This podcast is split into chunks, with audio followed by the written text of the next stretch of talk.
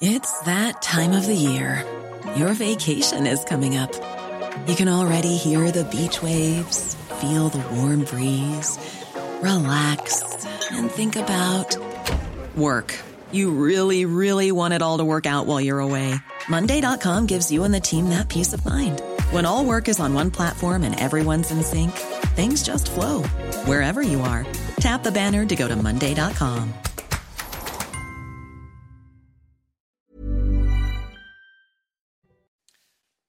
C'est News, il est 5h59. Bienvenue à tous. Merci d'être avec nous. À la une ce matin, le texte sur la réforme des retraites passe aujourd'hui en Conseil des ministres. Les sondages montrent toujours une forte opposition. Le Rassemblement national propose un référendum. Des députés modem, de la majorité donc, proposent d'augmenter le temps de travail pour financer des avancées sur les retraites. Travailler 35 heures et demie au lieu de 35 heures. Est-ce que c'est vraiment le moment de proposer ça? Florian Tardif est avec nous. A tout de suite Florian. Les drapeaux en berne à la Maison Blanche après la tuerie en Californie dans un dancing. 10 morts au total. Le tueur a été retrouvé. Il est mort. Il avait 72 ans. Les champions du monde de pâtisserie sont japonais. Et oui, la compétition avait lieu ce week-end à Lyon, capitale de la gastronomie. On y était. Et puis la réforme des retraites, quelles sont les marges de négociation? On verra ça avec vous, Lomic Guillot. Est-ce qu'il faut un référendum sur la réforme des retraites? C'est en tout cas la volonté de Jordan Bardella, le président du Rassemblement national, qui l'a dit sur CNews, invité du grand rendez-vous. Oui, alors est-ce que selon vous c'est une bonne ou une mauvaise idée? On vous a posé la question, Thibault Marcheteau. Dans cette ville des Hauts-de-Seine, l'idée d'un référendum sur la réforme des retraites est diversement appréciée. Les référendums, à mon sens, sont le référendum, il est connu. On sait qu'il y a 60, à peu près 70% des Français qui sont euh, opposés à la réforme. Donc, euh, selon moi, le référendum n'est pas la solution. Bonne idée, bonne idée. C'est une réforme importante pour les années et décennies à venir. Donc, je trouve que c'est bien de sonder le peuple. Pour, euh, on est dans une démocratie, ça serait bien qu'elle soit encore plus participative. Moi, je pense que c'est plutôt une bonne idée parce que c'est euh, quelque chose de très important qui, qui, touche absolument nous tous. Du coup, je pense que c'est à nous tous de, de donner euh, de, notre réponse, de nos ressentis. Plusieurs leaders de partis politiques de droite comme de gauche se sont dit favorables à un référendum sur la réforme des retraites. Mais ce référendum pourrait se transformer, selon ce politologue, en vote sanction contre le gouvernement. Le risque qui, euh, euh, que soulève ce type de pratique, c'est que euh, le peuple réponde non pas à la question donnée, mais plutôt à la question de la confiance dans ses, dans ses dirigeants. Prochaine étape, la présentation du texte aujourd'hui en Conseil des ministres. Voilà, c'est aujourd'hui que la réforme est, présentée en Conseil des ministres. Rendez-vous à 10h à l'Elysée. C'est Emmanuel Macron qui euh, présidera évidemment ce, Conseil des ministres. Pour le moment, l'exécutif semble déterminé à aller au bout de son projet de reporter l'âge de départ à la retraite de 62 à 64 ans. Hein. Et justement, quand on lui pose la question, regardez la réponse du chef de l'État. C'était hier pendant le Conseil des ministres franco-allemand. Vous n'avez pas répondu sur les 64 ans mais parce que je viens de vous dire que je n'allais pas vous répondre sur ce sujet-là, puisque je ne vais pas me substituer ni au gouvernement qui va proposer, je vous le confirme, par esprit de suite et cohérence, un projet à 64 ans lundi au Conseil des ministres, et, ensuite ce qui suit. Mais nous savons à peu près, et même exactement, les besoins qui sont les nôtres. Ils sont connus. Voilà, donc sur les 64 ans, il, il reste un peu flou.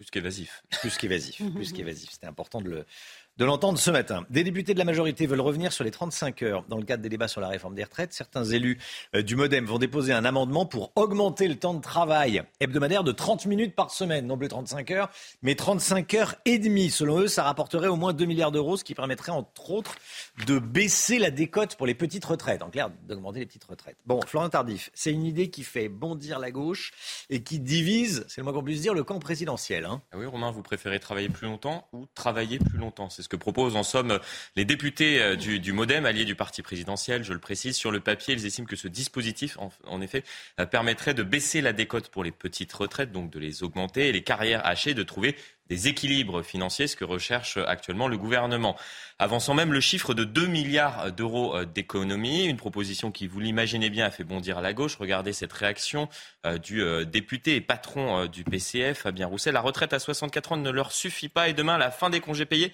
stoppons-les. Pas plus d'enthousiasme également au sein de la majorité. Regardez cette réaction du porte-parole du gouvernement, Olivier Véran. Je serais plutôt enclin à ne pas ouvrir le chantier du temps de travail hebdomadaire au moment où on est déjà dans un chantier qui concerne les retraites. Comprenez, n'allons pas allumer un feu. Alors, même que celui autour de la réforme des retraites n'est pas éteint. Pire, ce genre de proposition, on l'estime au sein de la majorité, pourrait bien l'alimenter même. Et on l'a compris. Hmm. Qu'est-ce que François Bayrou va, pourquoi il va faire cette proposition? On ne comprend pas au sein d'Horizon ni même au sein de Renaissance, d'autant plus que la semaine dernière, la consigne était plutôt essayer d'éviter euh, de proposer des euh, mesures qui hmm. pourraient alimenter la contestation déjà assez forte autour de la réforme des retraites. Des boulangers dans les rues.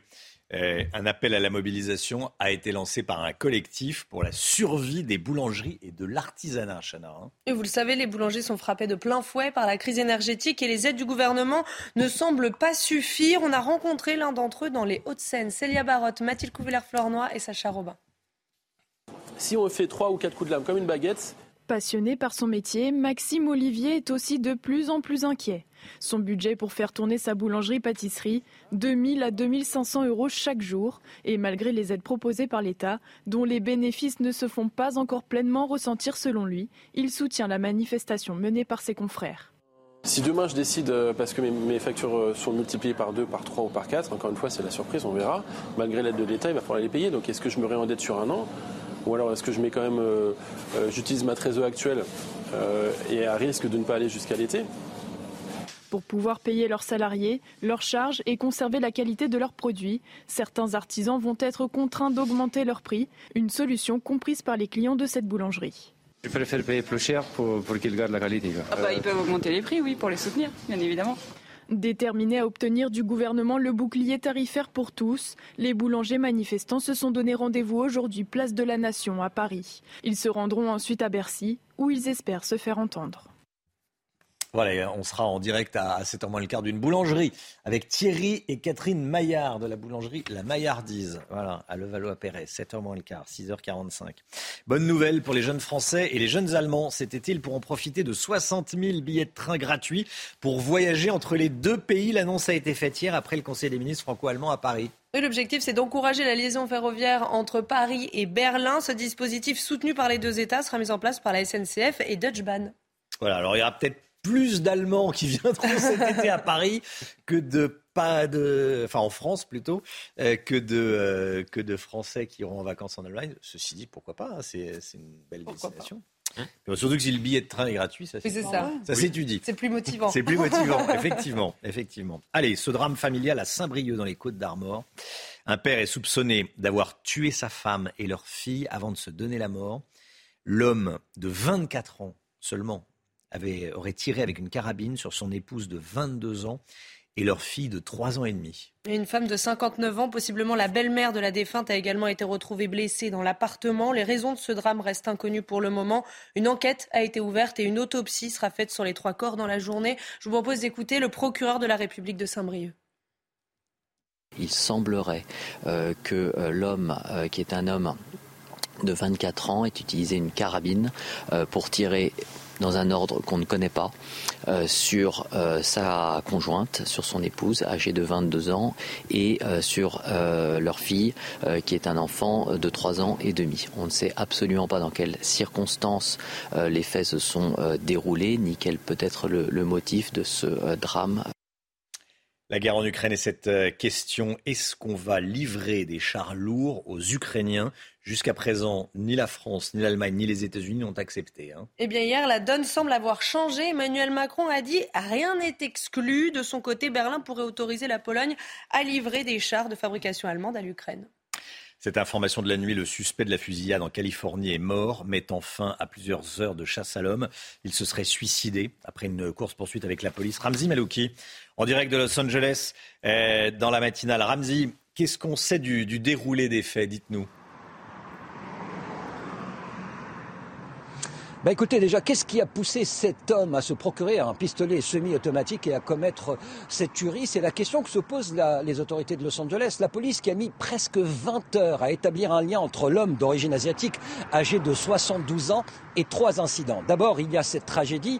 Ça s'est déroulé dans un studio de danse, un, un dancing fréquenté essentiellement par des retraités venus célébrer le nouvel an lunaire. Ensuite, deuxième incident, 30 minutes plus tard, l'homme fait irruption dans un autre studio de danse. Et là, il a été frappé avant de prendre la fuite. Enfin, une camionnette retrouvée 50 km plus loin et dans laquelle le suspect s'est confirmé, s'est donné la mort. Alors au début, on a cru à un crime raciste, mais ce n'est vraisemblablement pas le cas, même si, selon le shérif, cette thèse n'est pas écartée. Monterey Park, c'est dans la banlieue de Los Angeles, Monterey Park, où s'est déroulée cette tragédie et où réside, je le précise, la plus importante communauté d'origine asiatique aux États-Unis, est sous le choc, mais ne veut pas céder à la peur. Les patrouilles policières ont été renforcées et tous les événements liés au nouvel an lunaire ont été maintenus, en particulier la traditionnelle parade de Chinatown à Los Angeles samedi prochain où on attend 30 000 personnes. Merci beaucoup Ramzi. Ramzi Malouki en direct de, Los Angeles. Puis regardez cette image. C'est euh, Joe Biden hein, qui a décidé de mettre en berne les drapeaux américains sur la Maison Blanche. Le drapeau, vous voyez, abaissé sur le mât au-dessus de la, de la Maison Blanche. Allez, le sport avec la victoire de Lens à Brest en Coupe de France. Cette année, les hommes n'ont pas fini de bouger. Votre programme sport avec Newman. Les Bretons se sont inclinés 3 buts à 1 face aux invincibles Lensois. Hein. Oui, les 100 heures se qualifient en huitième de finale de la Coupe de France. La rencontre a eu lieu au stade Francis Leblé à Brest. Homme du match, Adrien Thomasson, qui a marqué le troisième but à la 37e minute. Et puis, et puis, ce soir, le Paris Saint-Germain affronte le, le pays de Cassel. 20h45, le pays de Cassel, appelé aussi le, petit pousset nordiste, va s'opposer aux, stars euh, parisiennes hein, qui dominent la Ligue 1. Oui, le jeune club d'à peine 5 ans est quatrième de sa poule régionale 1, le sixième échelon national. L'équipe est née d'une fusion entre six petites communes des Flandres. L'entraîneur reste cependant euh, réaliste sur ce match de ce soir. Les joueurs veulent affronter ce qui se fait de mieux. Le staff se prépare comme si Mbappé, Neymar et Messi allaient être alignés. Mais quoi qu'il arrive, il y aura une différence de niveau. Voilà, et puis du hand euh, avec la sixième victoire des Bleus contre l'Espagne. Oui, alors, sans faute hein, pour euh, l'équipe de France qui reste invaincue pour ce championnat du monde. Ils se sont imposés 28 à 26 hier soir à Cracovie en Pologne. Les deux équipes étaient déjà qualifiées euh, pour les quarts de finale de la compétition avant ce match, mais le résultat permet à la France de terminer première de son groupe. Cette année, les hommes n'ont pas fini de bouger. Votre programme sport avec Newman. Un drame. Euh, un homme a dû être amputé d'un testicule après la manifestation contre la réforme des retraites à Paris. Une enquête est ouverte. On vous raconte ce qui s'est passé, passé dans, un instant. À tout de suite. C'est News, il est 6h14. Tout d'abord, le point info, tout ce qu'il faut savoir dans l'actualité avec Chanel Housteau. Un homme menaçant a été abattu par les forces de l'ordre. Ça s'est passé hier soir dans le 11e arrondissement de Paris vers 20h avenue de la République. Un individu se baladait avec une arme de poing à la main. Quand il a vu les policiers, il a pointé son arme sur eux. Les forces de l'ordre ont alors ouvert le feu à trois reprises. L'arme de l'individu était une arme factice de type airsoft. Un jogger a été sauvagement attaqué par deux Rottweiler le 11 janvier dernier à Draguignan, dans le Var. Ce militaire de 55 ans a été gravement blessé aux deux avant-bras et au mollet. Les deux molosses se baladaient sans laisse, suivis de très loin par leur propriétaire. Le procureur a demandé l'euthanasie des deux chiens et c'est le juge des libertés et de la détention qui prendra la décision d'ici huit jours. Et puis le Burkina Faso ne veut plus de la France sur son territoire. Le pays a demandé le départ des troupes françaises de son sol d'ici un mois. Emmanuel Macron a déclaré attendre des clarifications et évoque une grande confusion. Actuellement, près de 400 forces spéciales françaises de l'opération Sabre sont sur place. Voilà, et, les Russes sont suspectés d'être derrière cette, cette demande euh, du Burkina. Un homme amputé d'un testicule après la manifestation contre la réforme des retraites à Paris. Alors qu'il était au sol, cet ingénieur franco-espagnol de 26 ans venu prendre des photos de la mobilisation a reçu un coup de matraque d'un policier dans l'entrejambe. Oui, une plainte est en cours de dépôt pour violence volontaire ayant entraîné euh, une mutilation par personne dépositaire de l'autorité publique. Augustin Donadieu. Il est 16h04 en tête de cortège jeudi dernier. Les forces de l'ordre subissent depuis plusieurs minutes l'assaut d'individus violents. C'est alors qu'ils tentent une manœuvre pour en interpeller certains. Mais ce photojournaliste à gauche de l'image trébuche. Et alors qu'il est à terre, les bras en l'air, il reçoit un violent coup de matraque dans l'entrejambe. L'ingénieur franco-espagnol non violent sur les images reste au sol, paralysé par la douleur. Hospitalisé, l'homme de 26 ans a dû être amputé d'un testicule selon son avocate. Une enquête administrative interne est ouverte depuis samedi. Laurent Nunez, le préfet de police, a demandé à ce que les circonstances exactes de l'incident rapporté soient éclaircies. Par le biais de son avocate, le photojournaliste dit ressentir une incompréhension, un choc et une colère. Une plainte pour violence volontaire ayant entraîné une mutilation par personne dépositaire de l'autorité publique est en cours de dépôt. Voilà, l'enquête est en cours et on, on voulait vous en parler ce matin. Euh, dans les supermarchés, vous êtes nombreux à avoir changé vos habitudes face à l'inflation. Selon le directeur général de, de Système U, depuis des mois, le volume de vente est en baisse. C'est-à-dire que on achète moins de produits dans les supermarchés. Hein. Oui, très concrètement, dans le caddie des Français, le nombre de produits est passé de 40 à 37 en moyenne. Alors, quels produits sont sacrifiés? On voit ça avec Augustin Donadieu et Laurent Sélarié. Le passage à la caisse de votre supermarché fait mal à votre portefeuille cela ne devrait pas s'arranger. Selon Michel-Édouard Leclerc, l'inflation va se poursuivre dans les prochains mois.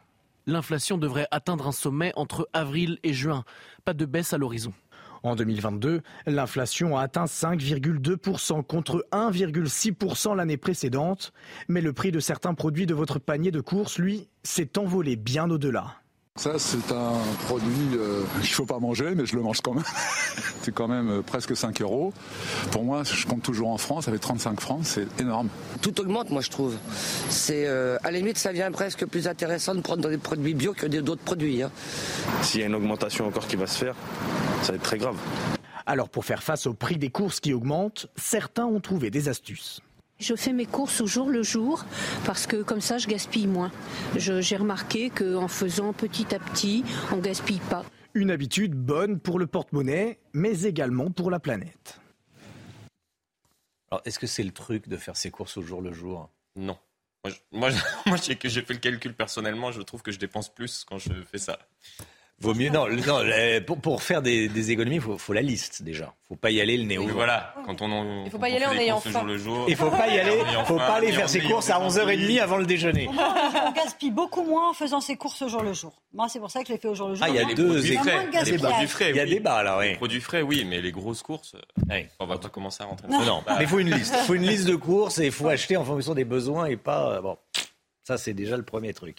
Euh, les Japonais, champions du monde de pâtisserie, les championnats étaient organisés ce week-end à Lyon. La France termine deuxième. Vous étiez à Lyon ce week-end Vous n'avez pas participé Non, j'ai pas participé. bon. J'ai pas goûté non plus les eh ben, pâtisseries. c'est dommage. c'est complètement à côté. Ah oui. Mais je rappelle quand même que c'est la deuxième fois hein, que les Japonais nous piquent le trophée. Ils avaient gagné euh, la Coupe du Monde du pâté en croûte à Lyon déjà. Mm. Cette fois-ci, c'est leur attention du détail, leur persévérance et leur engagement qui ont été salués par le jury. Mathilde Ibanez. Des sculptures dignes d'être exposées dans les plus beaux musées du monde. Chaque année, plus de 50 pays participent aux sélections de ce concours international et environ 20 équipes sont sélectionnées et s'affrontent lors de la finale. C'est une compétition. Une compétition veut dire préparation, euh, comment, euh, audace, euh, passion, donner tout de soi. De magnifiques gâteaux, des pièces uniques en chocolat, sucre ou encore en glace ont été réalisées. Une compétition exigeante remportée par Japon.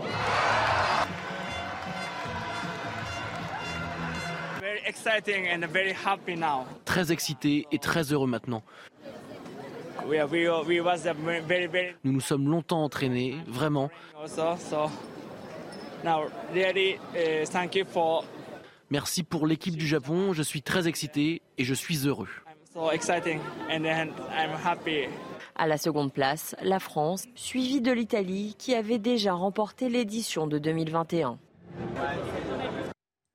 On ne sait pas bien qui mange les, gâteaux après, mais euh, Ça donne faim. Ce sont des œuvres d'art, en fait. Ah oui, des œuvres d'art, effectivement. Ce sont des artistes. Bravo, euh, bravo aux Japonais. J'espère que les Français gagneront l'année prochaine. Mais enfin, en tout cas, bravo aux Japonais cette année. Allez, 6h21, restez bien avec nous. Dans un instant, la réforme des retraites. Quelle est la marge de négociation? Quelle est la véritable marge de négociation? On verra ça avec le Guillot dans un instant. Bon réveil à tous. Bon courage si vous partez travailler. Rendez-vous avec Pascal Pro dans l'heure des pros, du lundi au vendredi de 9h à 10h30. L'économie, on va parler de la réforme des retraites. Le texte doit être présenté ce matin au Conseil des ministres. Et pourtant, dès le 10 janvier, jour de présentation du, projet, euh, Elisabeth Borne avait dit que le gouvernement était prêt à faire évoluer le texte. D'accord, mais sur quel point, Lomique Guillaume? Oui, c'est toute la question. Hein. Hier, Gabriel Attal a même rajouté que le projet pouvait être enrichi, comprendre, modifié ou amendé, avec un premier point qui pourrait faire l'objet de, de discussion, c'est la fameuse pension minimum de 1200 euros qui, qui ne s'appliquera que pour les salariés ayant eu une carrière complète au SMIC. Alors certes, le gouvernement a déjà fait un pas en appliquant euh, cette pension et cette mesure non pas uniquement aux nouveaux retraités, mais à ceux déjà à la retraite. Mais certains voudraient qu'on prenne aussi en compte les carrières hachées, celles qui ont été interrompues par des congés notamment euh, parentaux ou des congés d'aidants.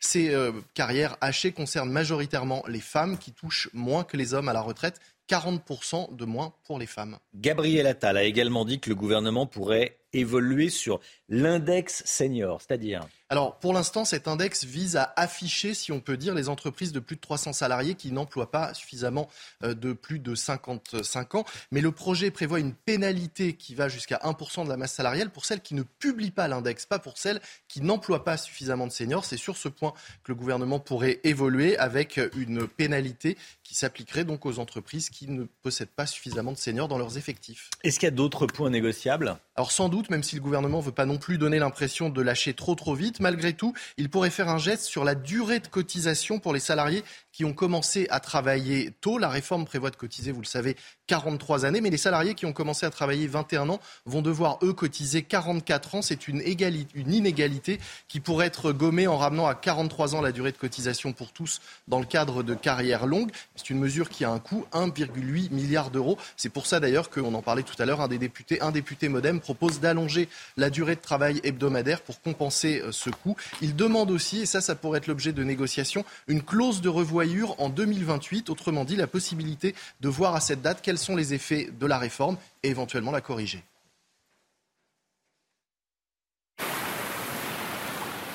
C'était votre programme avec XXL Maison, mobilier design et décoration. Allez, le temps tout de suite. On commence euh, avec la météo des neiges. Il fait froid aujourd'hui. Votre programme avec Rosbay, soin d'excellence pour sublimer vos cheveux. Rosbay.com la montagne doit se réjouir de ces quantités de neige tombées en abondance, jusqu'à 30 cm du côté de Montgenèvre, 30 cm évidemment de neige fraîche et jusqu'à 20 cm du côté de Puy-Saint-Vincent, mais cela conduit à un manteau neigeux instable, donc prudence, avec un risque d'avalanche encore marqué. Ce sera le cas également à Saint-Martin-de-Belleville et du côté de Valoir. Bon, pour la plaine, toutes les conditions sont optimales pour vous adonner aux activités de plein air. Quant à Péragude, il est tombé jusqu'à 85 cm de neige fraîche. Il fera jusqu'à moins 10 degrés au sommet des pistes et pour les deux Alpes, eh bien, ce sera moins 13 degrés au pied des pistes. Je vous souhaite à tous une belle suite des programmes sur CNews. Votre programme avec Rosbay, soin d'excellence pour sublimer vos cheveux. Rosbay.com Le temps avec Alexandra Blanc. Temps très nuageux aujourd'hui et le froid va se maintenir. La météo avec Groupe Verlaine. Solution de centrale photovoltaïque avec option de stockage pour profiter de la lumière, même en cas de coupure.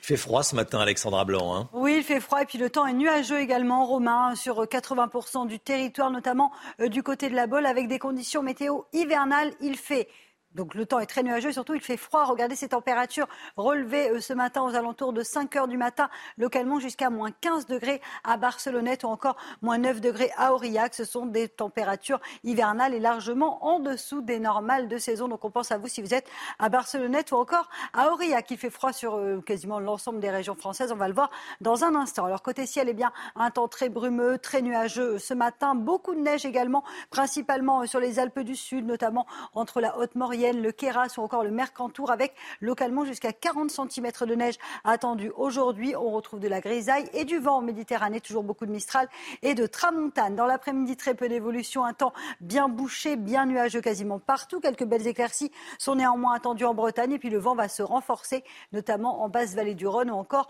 autour du golfe du Lion avec le maintien de la Tramontane. Les températures, et eh bien températures hivernales ce matin, moins 6 degrés en moyenne euh, pour euh, Rodez, moins 4 degrés au Puy-en-Velay ou encore moins 2 degrés vers le Massif central. Et puis dans l'après-midi, les températures restent en dessous des normales de saison. C'est bien trop froid. 3 degrés en Bourgogne, 2 petits degrés à Besançon, 2 petits degrés également pour nos amis toulousains et vous aurez en moyenne 1 degré à Clermont-Ferrand. Suite du programme, le froid se maintient, la grisaille aussi. Bref, une semaine hivernale en perspective avec également toujours du vent en Méditerranée. Alors le ressenti restera parfois assez glacial. Vous avez regardé la météo avec Groupe Verlaine. Isolation thermique par l'extérieur avec aide de l'État. Groupe Verlaine, le climat de confiance. C'est News, il est 6h29. Merci d'être avec nous. Cette histoire que je voulais vous raconter ce matin. Un homme a été violemment attaqué, violemment mordu par deux Rottweilers promenés sans laisse. Ça s'est passé à Draguignan.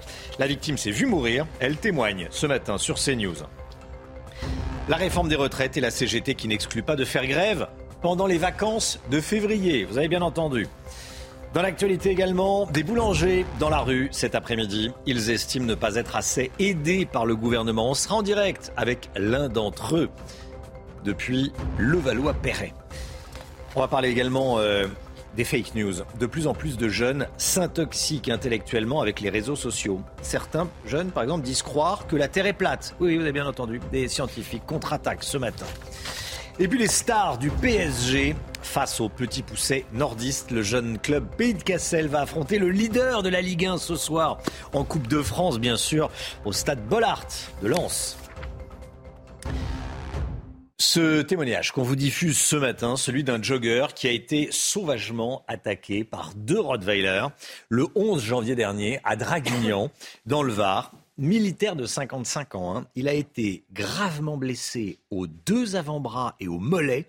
Depuis, il reçoit des soins quotidiens, Chana. Hein. Et les deux molosses se baladaient sans laisse, suivis de très loin par leur propriétaire. Le procureur a demandé euh, l'euthanasie des deux chiens et c'est le juge des libertés et de la détention qui prendra la décision d'ici huit jours. Je vous propose d'écouter le témoignage de François, la victime. J'ai tenté de protéger les points vitaux euh, de mon corps en leur offrant euh, mes mains, enfin mes avant-bras à mordre ce qu'ils ont fait pendant, pendant quelques temps, en, s'attaquant exclusivement à mes avant-bras, avant d'arriver à me faire tomber une première fois. Euh, l'un d'entre eux a, donc euh, mordu mon mollet et a arraché une partie des, des, muscles de mon mollet.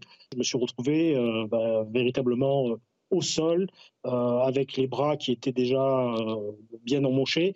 J'ai le bras gauche, enfin j'ai l'avant-bras gauche qui est entaillé, jusqu'à l'os. Hein. Le, chirurgien a pu observer mon os euh, lorsqu'il a pratiqué les points de, suture. Le propriétaire des chiens est arrivé euh, au bon moment. Euh, je pense que je n'aurais pas pu durer une, dizaine ou une quinzaine de secondes de plus face à la, férocité de cette attaque, mais il est particulièrement clair qu'une qu'une un enfant, une femme ou une femme âgée aurait succombé dans le cours de cette attaque ah, il s'est vu, il s'est vu mourir. Il y a 10 à 15 secondes de On ne promène pas ses chiens sans laisse. C'est fou ce que ce qu'on entend. C'est affolant, affolant. Ouais. Quel...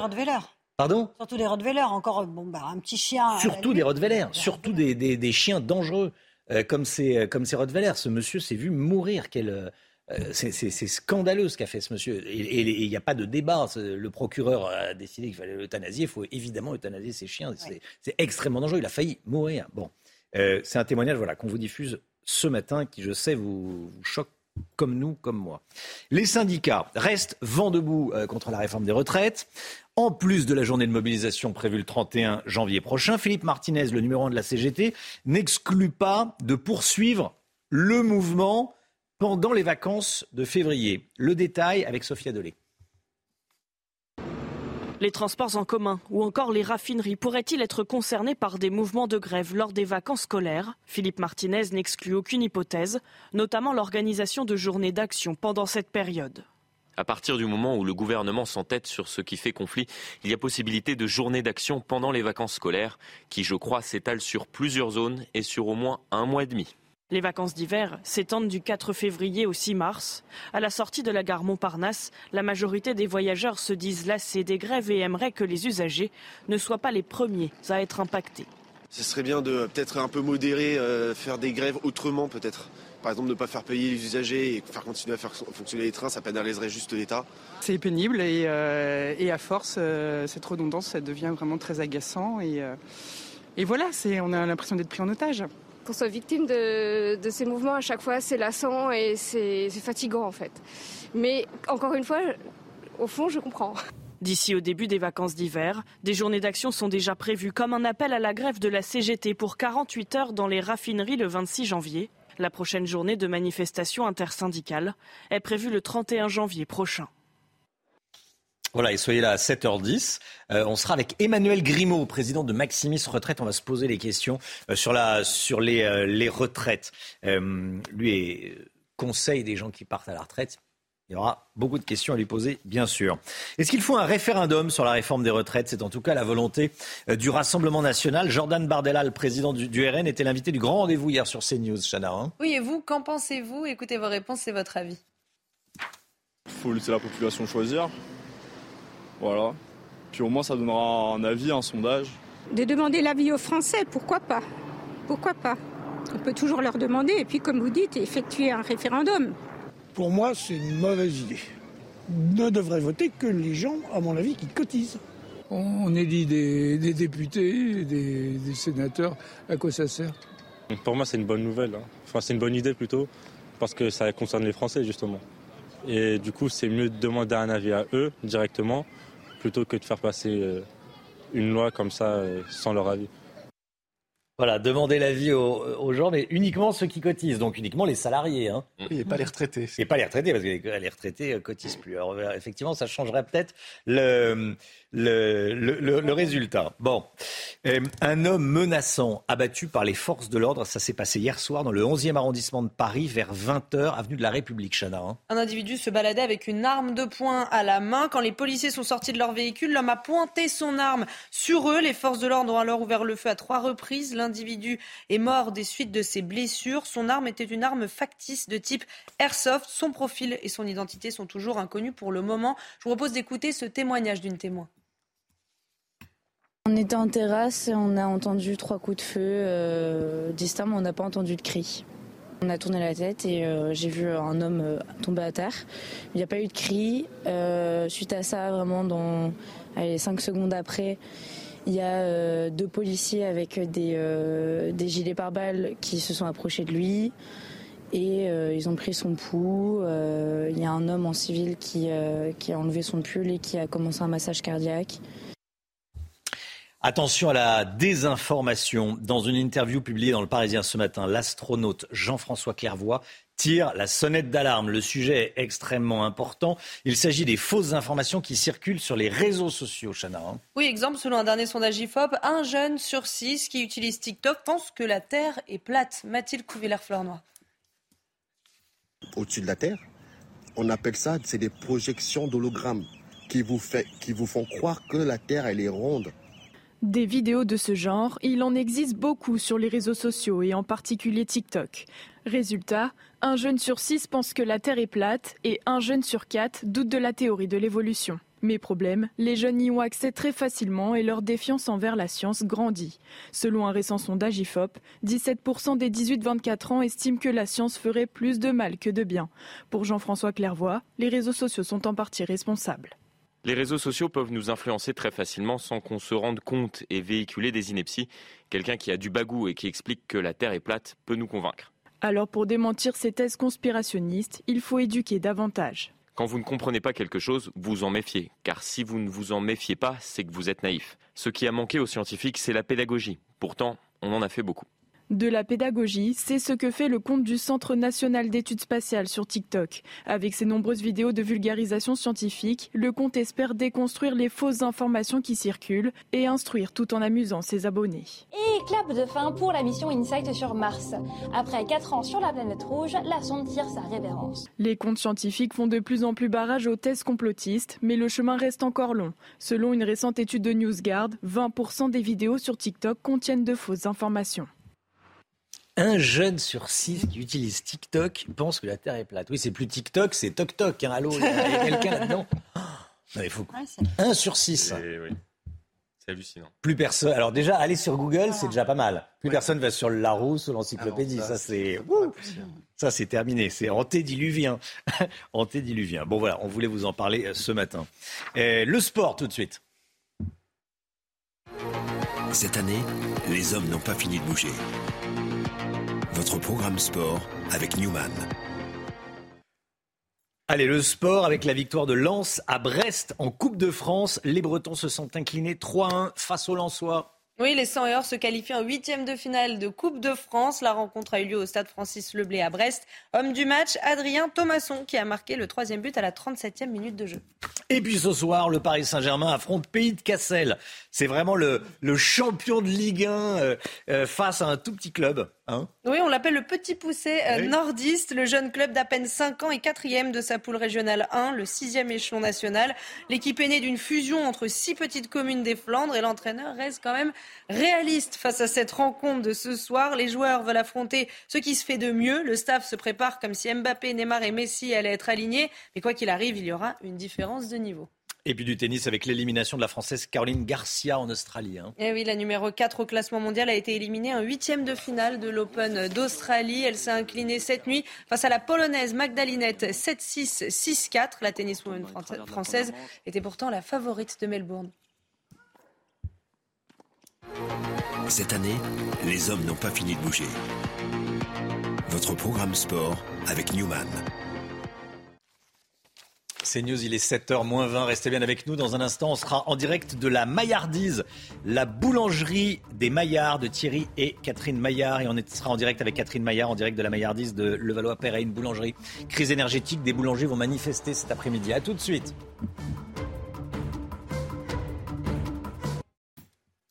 Il est 7h moins le quart. Bienvenue à tous. Dans un instant, on sera en direct d'une boulangerie. Mais tout d'abord, c'est euh, le point info, Chana Lousteau.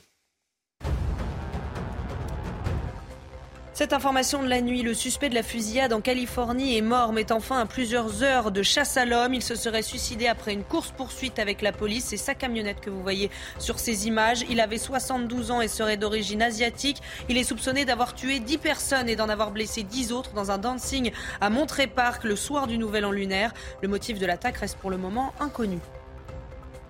Un homme amputé d'un testicule après la manifestation contre la réforme des retraites à Paris. Alors qu'il était au sol, cet ingénieur franco-espagnol de 26 ans, venu prendre des photos de la mobilisation, a reçu un coup de matraque d'un policier à l'entrejambe. Une plainte est en cours de dépôt pour violence volontaire ayant entraîné une mutilation par personne dépositaire de l'autorité publique. Et puis bonne nouvelle pour les jeunes Français et les jeunes Allemands. Cet été, ils pourront profiter de 60 000 billets de train gratuits pour voyager entre les deux pays. L'annonce a été faite hier après le Conseil des ministres franco-allemands à Paris. L'objectif, c'est d'encourager la liaison ferroviaire entre Paris et Berlin. Ce dispositif sera mis en place par la SNCF et Deutsche Bahn. Voilà, c'est bien pour les jeunes, ça, ces billets de train. Ah bah, les Français pourront aller en vacances en Allemagne cet été et les Allemands pourront aller en vacances en France. Bon, on est en direct avec Catherine Maillard depuis la boulangerie La Maillardise à Levallois-Perret, près de Paris. Bonjour Catherine Maillard. Bonjour. Merci d'être en direct avec euh, nous. De nous mettre à l'antenne. Alors, vous allez manifester à 14h euh, aujourd'hui euh, parce que vous êtes en colère. Vous êtes peut-être même plutôt inquiète qu'en colère. Expliquez-nous pourquoi est-ce que vous allez manifester et qu'est-ce que vous allez demander. Alors nous sommes en colère parce que la vie de nos commerces est en jeu. Si euh, nous ne revenons pas sur nos contrats, si nous n'arrivons pas à renégocier, eh bien 80% des boulangers vont disparaître. Et ça, ça, on ne peut pas l'accepter. Je ne peux pas accepter de perdre le travail de toute une vie. C'est pas possible. Donc cet après-midi, nous serons les boulangers, tous les artisans, dans la rue pour demander au gouvernement qu'il oblige nos fournisseurs d'énergie à renégocier nos contrats. Ce que nous voulons, c'est, comme les tarifs jaunes, nous voulons, nous, tarifs comme les tarifs bleus, nous, tarifs jaunes, nous voulons le bouclier tarifaire. Il n'y a pas de raison que nous ne l'obtenions pas. C'est de la discrimination. Nous voulons absolument pouvoir bénéficier de ce bouclier qui va nous permettre de continuer nos activités. Alors, expliquez-nous ce que c'est exactement. Parce que le gouvernement dit, le gouvernement dit avoir mis en place des amortisseurs, un guichet d'aide dans les préfectures. Euh, il y a d'ailleurs certains représentants de la boulangerie, du commerce, qui disent bah, le gouvernement fait des choses. Alors, euh, ça ne suffit pas. Euh, qu'est-ce qui est fait Qu'est-ce que vous réclamez très précisément? Ça ne suffit pas parce que déjà, nous ne sommes pas éligibles à toutes ces aides. 80% eh des boulangers ne sont pas éligibles au guichet. Donc, pour l'instant, ce sont des annonces, déjà qui ne sont pas euh, en fonction. Et en plus, nous ne sommes pas éligibles. Nous ne sommes pas des gens incapables de demander les aides. C'est que nous n'y avons pas accès. Donc, l'amortisseur, OK, mais l'amortisseur, lorsque vous multipliez les factures par 5 et qu'après vous donnez 10 à 15% c'est pas possible. Ça ne nous permet pas de faire face à cette augmentation d'énergie. Mmh. Et le guichet, que 10 des boulangers vont y, accéder. Qu'est-ce qu'on fait? Qu'est-ce qu'on fait? On ne pourra pas, nos trésoreries sont exsangues après la Covid, on ne pourra pas faire face, pour moi, en 2023, à partir du mois prochain, c'est entre 12 et 13 000 euros de facture d'énergie, alors que j'étais à 3 000 en 2022 mensuellement l'hiver. Qu'est-ce que je fais? J'ai pas la trésorerie. Je suis obligée d'aller dans la rue et demander à mon fournisseur d'énergie de renégocier mon contrat. Euh, vous avez augmenté vos prix ou pas? Oui, bien sûr, nous avons augmenté les prix. Nous avons augmenté les prix, nous faisons attention. Et qu'est-ce que vous dites les clients Ils jouent le jeu, ils suivent Nous avons suivi Bien sûr, ils suivent, ils nous soutiennent, ils ne veulent pas perdre leur boulanger, car vous savez très bien qu'un boulanger qui disparaît dans un village, dans un quartier, c'est tout le quartier qui est déstabilisé. Ah le boucher va disparaître, les écoles vont fermer, c'est tout un système, toute une filière qui s'écroule, tout un pan de l'économie qui s'écroule. Nous sommes, considérés comme des commerces essentiels. Eh bien, prouvez-le, prouvez-le. Aidez-nous, mais pas par des aides pansements. On ne veut pas d'aide pansement. Nous, ce qu'on veut, c'est vivre de nos commerces et travailler, rester dans nos fournis, rester dans nos boutiques et fournir le pain, fournir ce que nous savons faire le mieux, de l'artisanat. Merci beaucoup, Catherine Maillard. Boulangerie La Maillardise à Levallois-Perret. Vous arrivez à quelle heure à la, boulangerie, vous et votre mari? Eh bien, vous voyez, là, il est 6h30. Je suis là depuis 6h15. 6h15. Et les, boulangers, on fait le pain à partir de quelle heure? 6h15 et... Ah, ah, mon mari est là depuis 2h du matin et sa journée se terminera vers 17-18h. On bosse, on bosse dans la boulangerie. Mais ça, ça nous fait pas peur. Ça, ça nous fait pas peur. Nous, travailler ne nous fait pas peur. Ce qu'on veut, c'est qu'on nous laisse travailler et qu'on puisse vivre de notre travail. Merci et je pense que ça, c'est le discours de tous les artisans boulangers. Merci beaucoup, merci d'avoir été avec nous. Euh, bonne journée et donc euh, bah, bonne manifestation en début d'après-midi. Il est 6h49. Restez bien avec nous. Dans un instant, on va parler de la réforme des retraites avec Florian Tardif. Euh, le Conseil d'orientation des retraites, on lui fait dire tout et son contraire. On va essayer de séparer le vrai du faux avec Florian. A tout de suite. Rendez-vous avec Jean-Marc Morandini dans Morandini Live du lundi au vendredi de 10h30 à midi. La politique, depuis plusieurs semaines maintenant, on entend ici et là les hommes politiques se baser sur le rapport du corps, le Conseil d'orientation des retraites, pour justifier ou au contraire, Florian Tardif, mettre à mal la réforme des retraites proposée par l'exécutif. Hein. Et oui, Romain, tout le monde le cite, tout le monde l'a lu et tout le monde lui fait dire ce qu'il veut ou presque. En témoignent ces deux citations antinomiques. Il y a urgence à sauver notre système de retraite et il n'y a aucune nécessité économique à réformer les retraites. La première, vous le voyez, de Gabriel Attal, le ministre délégué en charge des comptes publics. La seconde est de Manuel Bompard, député LFI des Bouches-du-Rhône, opposant politique. On peut comprendre que ces derniers tiennent des propos euh, contraires. Romain, le problème ici, c'est qu'ils se basent tous deux sur les mêmes données. Il se base sur les données euh, du corps, le Conseil d'orientation euh, des retraites, et en tire des conclusions opposées. C'est impossible, me diriez-vous. L'un a forcément tort, l'autre a forcément raison. Eh bien non, ils ont tous deux raison. Oui, le système de retraite serait en moyenne déficitaire sur les 25 prochaines années, selon le corps, avec des comptes dans le rouge jusque dans les années 2070, dans le pire des scénarios. D'où l'urgence à sauver notre système des retraites, selon Gabriel Attal. Et oui, dans l'un des scénarios, le corps évalue un retour à l'équilibre financier du système des retraites vers le milieu des années 2030, d'où le fait qu'il n'y a aucune nécessité économique à réformer les retraites pour Manuel Bompard. Alors, Florian, pour ajouter à la cacophonie ambiante qui règne sur la réforme des retraites, le président du corps, Pierre-Louis Bras, s'est exprimé. Pour lui, les dépenses de retraite ne dérapent pas Eh oui, lors de son audition en fin de semaine dernière par les députés de la commission des finances à l'Assemblée nationale, le président du corps a dit ceci. Les dépenses de retraite, je le cite, ne dérapent pas, elles sont relativement maîtrisées dans la plupart des hypothèses, elles diminuent plutôt à terme. Phrase aussitôt prononcée, Romain est déjà reprise par l'ensemble des opposants au projet, c'est faire fi un peu vite du petit astérix inscrit en bas de page. Le rapport du corps n'est qu'un jeu d'hypothèses. Hypothèses qui sont basées sur des conjonctures économiques, Romain allant de favorables à défavorable selon quatre scénarios de gains de productivité de travail, scénario de 0,7 à 1,6%, associé à un taux de chômage à terme de 7%. Des chiffres discutables, questionnés même par les économistes, ce n'est pas moi qui le dis, c'est le président du corps lui-même. Et oui, j'ai exhumé une archive datant de l'année dernière, un entretien avec Pierre-Louis Bras sur cette question. Le corps romain est-il trop optimiste? Réponse de l'intéressé. Les économistes nous invitent à retenir un jeu d'hypothèses un peu moins favorable que le spectre 1 1,8 pour la croissance de la productivité. Il propose une fourchette de scénarios allant de 0 à 2,5 avec une prépondérance pour un éventail privilégiant des scénarios de faible croissance. On est loin, très loin de la fourchette retenue. On fait dire au rapport du corps tout et n'importe quoi, alors même que celui-ci est probablement basé sur des conjonctures économiques qui ne correspondront pas à la réalité de demain. Peut-on réellement se fier au corps La réponse est non. Pas totalement, du moins compte tenu de ce que je viens de vous dire. Cela, personne n'en parle, ou presque. Merci beaucoup, Florian Tardif. 8h15, soyez là. Olivier Dussopt a choisi CNews et la matinale et Laurence Ferrari pour prendre la parole ce matin. Il sera interrogé par Laurence, 8h15, le ministre du Travail et de l'Emploi. Bien dans vos baskets, devant la chronique culture avec Bexley. Bexley, bon chic, bon sens. La musique, comme tous les matins, ce matin on vous fait découvrir le nouveau titre d'Hervé, D'où je viens? C'est le premier extrait de son nouvel album attendu au printemps. Qu'il pourra toujours nourrir ceux d'en face quand il n'y aura plus rien dans les grandes surfaces. Vois à travers la vie, te regarde pas. Être en vie, c'est déjà ça.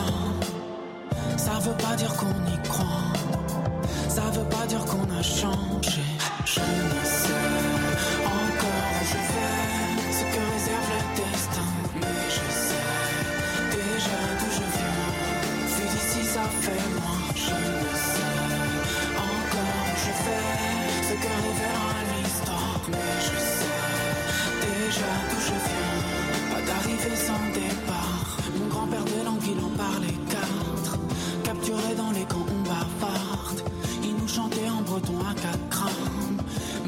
ça, on n'en parlait pas. Bien dans vos baskets, devant la chronique culture avec Bexley. Bexley, bon chic, bon sens.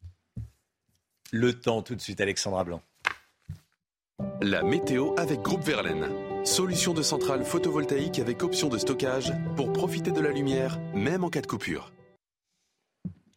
Le, le temps, Alexandra Blanc, avec de la neige prévue aujourd'hui, notamment sur l'Est. hein. Oui, notamment sur le territoire de Belfort. Regardez ces images prises hier en fin d'après-midi. On a eu un léger saupoudrage localement, quelques centimètres. On va de nouveau avoir un petit peu de neige en pleine, mais c'est surtout sur les Alpes du Sud a- que l'on attend le plus de neige aujourd'hui. Alors aujourd'hui, un temps vraiment hivernal en tout point. D'une part, eh bien, nous avons un temps très très nuageux ce matin, très brumeux, localement un petit peu de brouillard également en remontant vers le nord. Et puis je vous le disais, beaucoup de neige principalement entre le Queyras et le Mercantour. On attend en moyenne entre 20 et 40 cm de neige aujourd'hui. Quelques flocons sont également attendus sur les régions centrales ou encore au pied des Pyrénées. Beaucoup de grisailles et un temps beaucoup plus lumineux autour du golfe du Lion avec néanmoins le renforcement du Mistral et de la tramontane. La tramontane qui va donc souffler bien fort ce matin mais également euh, cet après-midi avec des vents tempétueux notamment en Méditerranée. Et donc conséquence cet après-midi, eh bien, le ressenti sera glacial. On va le voir dans un instant autour du golfe du Lion. On retrouve également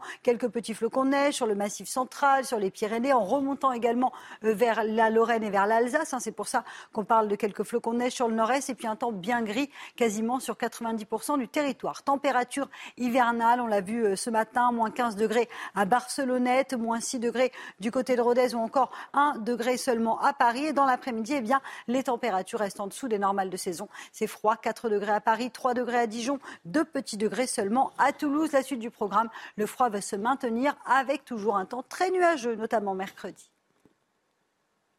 Vous avez regardé la météo avec Groupe Verlaine. Isolation thermique par l'extérieur avec aide de l'État. Groupe Verlaine, le climat de confiance.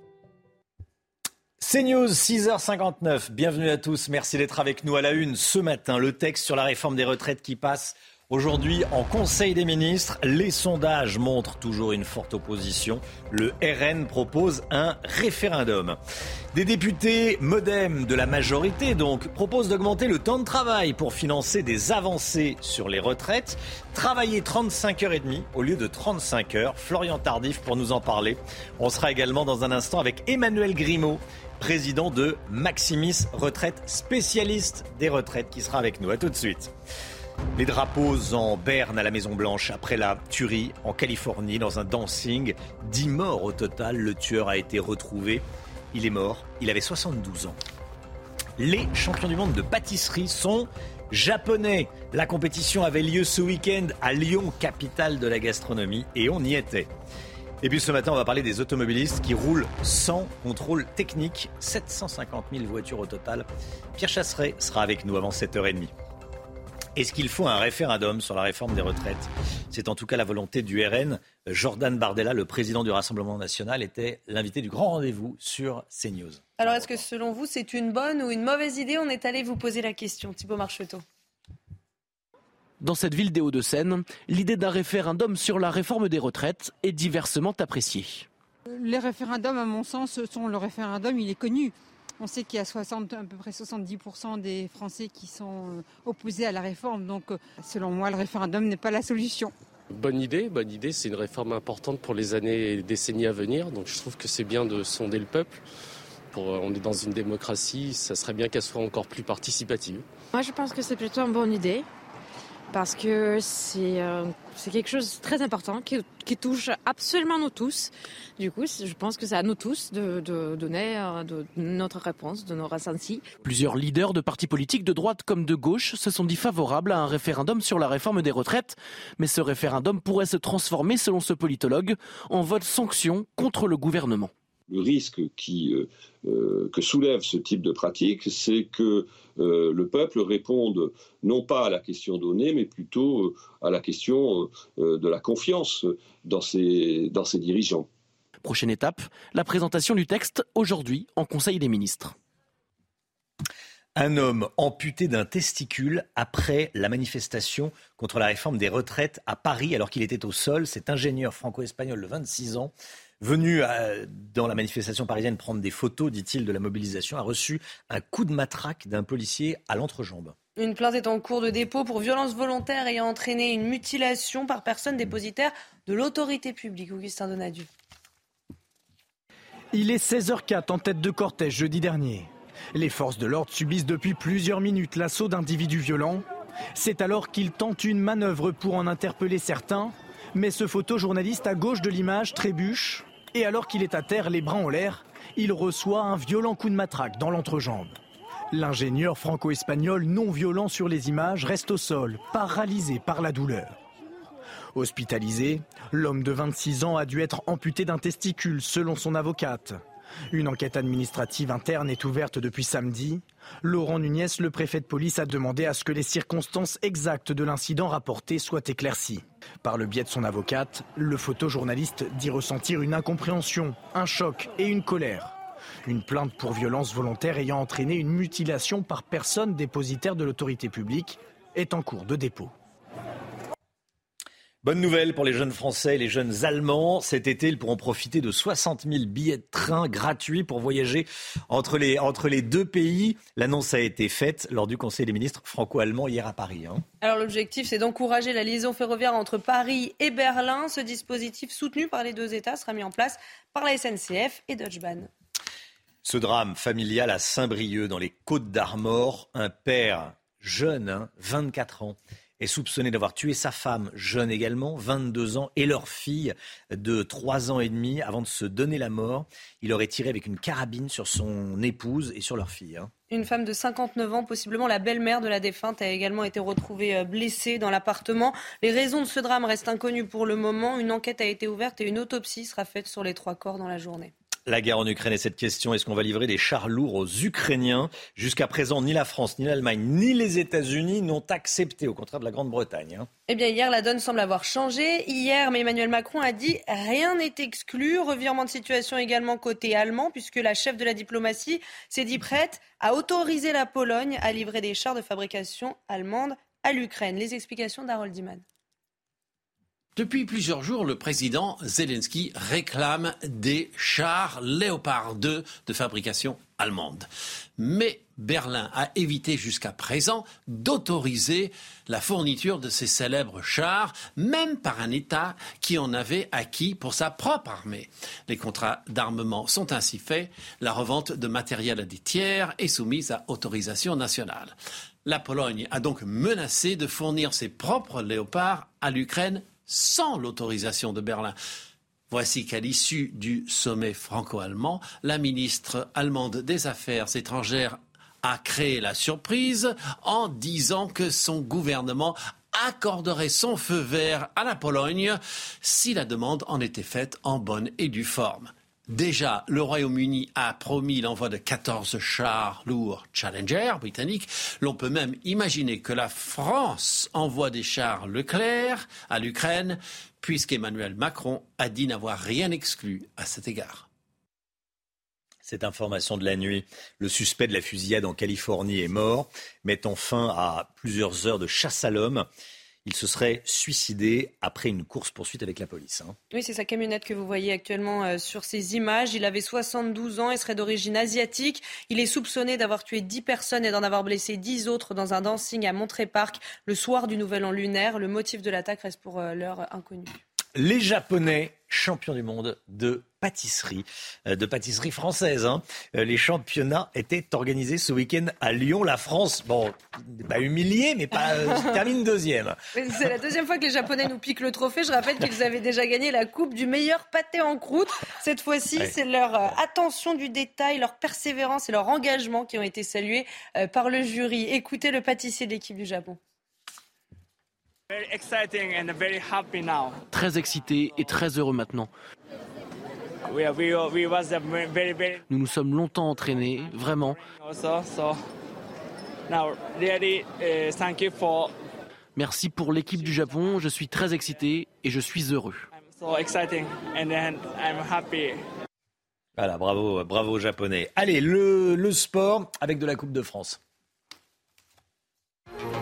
Cette année, les hommes n'ont pas fini de bouger.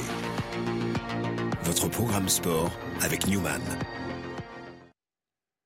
Et on commence avec la victoire de Lens à Brest. Les Bretons se sont inclinés 3 à 1 face aux invincibles lensois. Oui, les Sœurs se qualifient en huitième de finale de Coupe de France. La rencontre a eu lieu au stade Francis Leblé à Brest. L'homme du match, Adrien Thomasson, qui a marqué le troisième but à la 37e minute de jeu. Ce soir, ça va être amusant. Hein. Euh, j'imagine que les, euh, les, joueurs de, l'équipe de Pays de Cassel ont, hâte de rencontrer le Paris Saint-Germain. C'est ça l'intérêt de la Coupe de France, le PSG qui affronte Pays de Cassel à 20h45. Oui, Pays de Cassel appelé aussi le petit poussé nordiste qui va s'opposer donc à l'équipe parisienne qui domine actuellement la Ligue 1. Le jeune club d'à peine 5 ans est quatrième de sa poule régionale 1, le sixième échelon national. L'équipe est née d'une fusion entre six petites communes des Flandres. L'entraîneur reste quand même réaliste. Il dit les joueurs veulent affronter ce qui se fait de mieux. Le staff se prépare comme si Mbappé, Neymar et Messi allaient être alignés. Mais quoi qu'il arrive, il y aura une différence de niveau. Oui, Clairvoyant. clairvoyant, voilà, voilà, effectivement, clairvoyant. Euh, du handball avec la sixième victoire des Bleus contre l'Espagne. Et c'est un sans faute hein, pour l'équipe de France qui reste invaincue pour ce championnat du monde. Euh, ils se sont imposés 28 à 26 hier soir à Cracovie en Pologne. Les deux équipes étaient déjà euh, qualifiées pour les quarts de finale de la compétition avant ce match, mais le résultat permet à la France de terminer première de son groupe. Cette année, les hommes n'ont pas fini de bouger. Votre programme sport avec Newman. C'est News, il est 7h08. Restez bien avec nous. Toutes les questions que vous vous posez sur les retraites, eh bien, je vais les poser, je vais essayer de les poser à euh, Emmanuel Grimaud, président de Maximis Retraite. Merci d'être avec nous. Vous êtes déjà venu plusieurs fois sur le plateau de, de CNews. On se, on, on se connaît bien. Euh, beaucoup de questions, évidemment, à vous poser ce matin. Restez bien avec nous. À tout de suite. CNews, il est 7h12. On va parler des retraites avec euh, Emmanuel Grimaud, président de Maximis Retraite. Bonjour Emmanuel Grimaud et merci d'être euh, avec nous ce matin sur le plateau de la matinale. Beaucoup de questions bien sûr à, à vous poser. Le projet de loi passe en Conseil des ministres aujourd'hui. Euh, le gouvernement ne veut pas toucher aux 64 ans ni aux 43 ans de cotisation pour le moment. Déjà, une question assez générale, cette retraite, faut la faire ou pas? On entendait à l'instant, il y a quelques minutes, Florian Tardif dire qu'on peut faire dire un peu tout et son contraire au, rapport du, du, corps, au Conseil d'orientation des retraites. Où est-ce qu'on en est là aujourd'hui? C'est vrai, on peut lire dans le rapport du corps tout et son contraire. D'ailleurs, cette année, les régimes de retraite sont en excédent. La question, c'est où en sera-t-on dans 20 ans? Et il y a un élément qui est totalement incontestable, c'est la démographie. Le ratio des plus de 60 ans rapporté à la population active si on, est de 1,2 actifs pour, par retraité à terme. Si on passe à 65 ans, il sera de 1,8 par retraité. Il y en a un qui est soutenable, l'autre qui ne l'est pas. Donc la réponse est claire, il faut faire quelque chose. Il n'y a pas de débat là-dessus. Oui. Euh, tiens, alors il y a le modem, des députés modem, euh, qui proposent de récupérer 2 milliards en faisant travailler les, salariés 35 heures et demie au lieu de 35 heures pour atténuer la, décote pour les petites retraites et les carrières hachées. C'est quoi cette, euh, cette décote pour les petites retraites et les carrières hachées? En fait, la formule de calcul est extrêmement défavorable aux carrières hachées dont les premiers bataillons sont les femmes. Effectivement, à cotisation à peine supérieure, on peut, selon la formule de calcul, gagner 20, 30, 40 ou 50 de retraite en plus. C'était l'objectif de la, de la retraite par points d'ailleurs, de corriger cette injustice.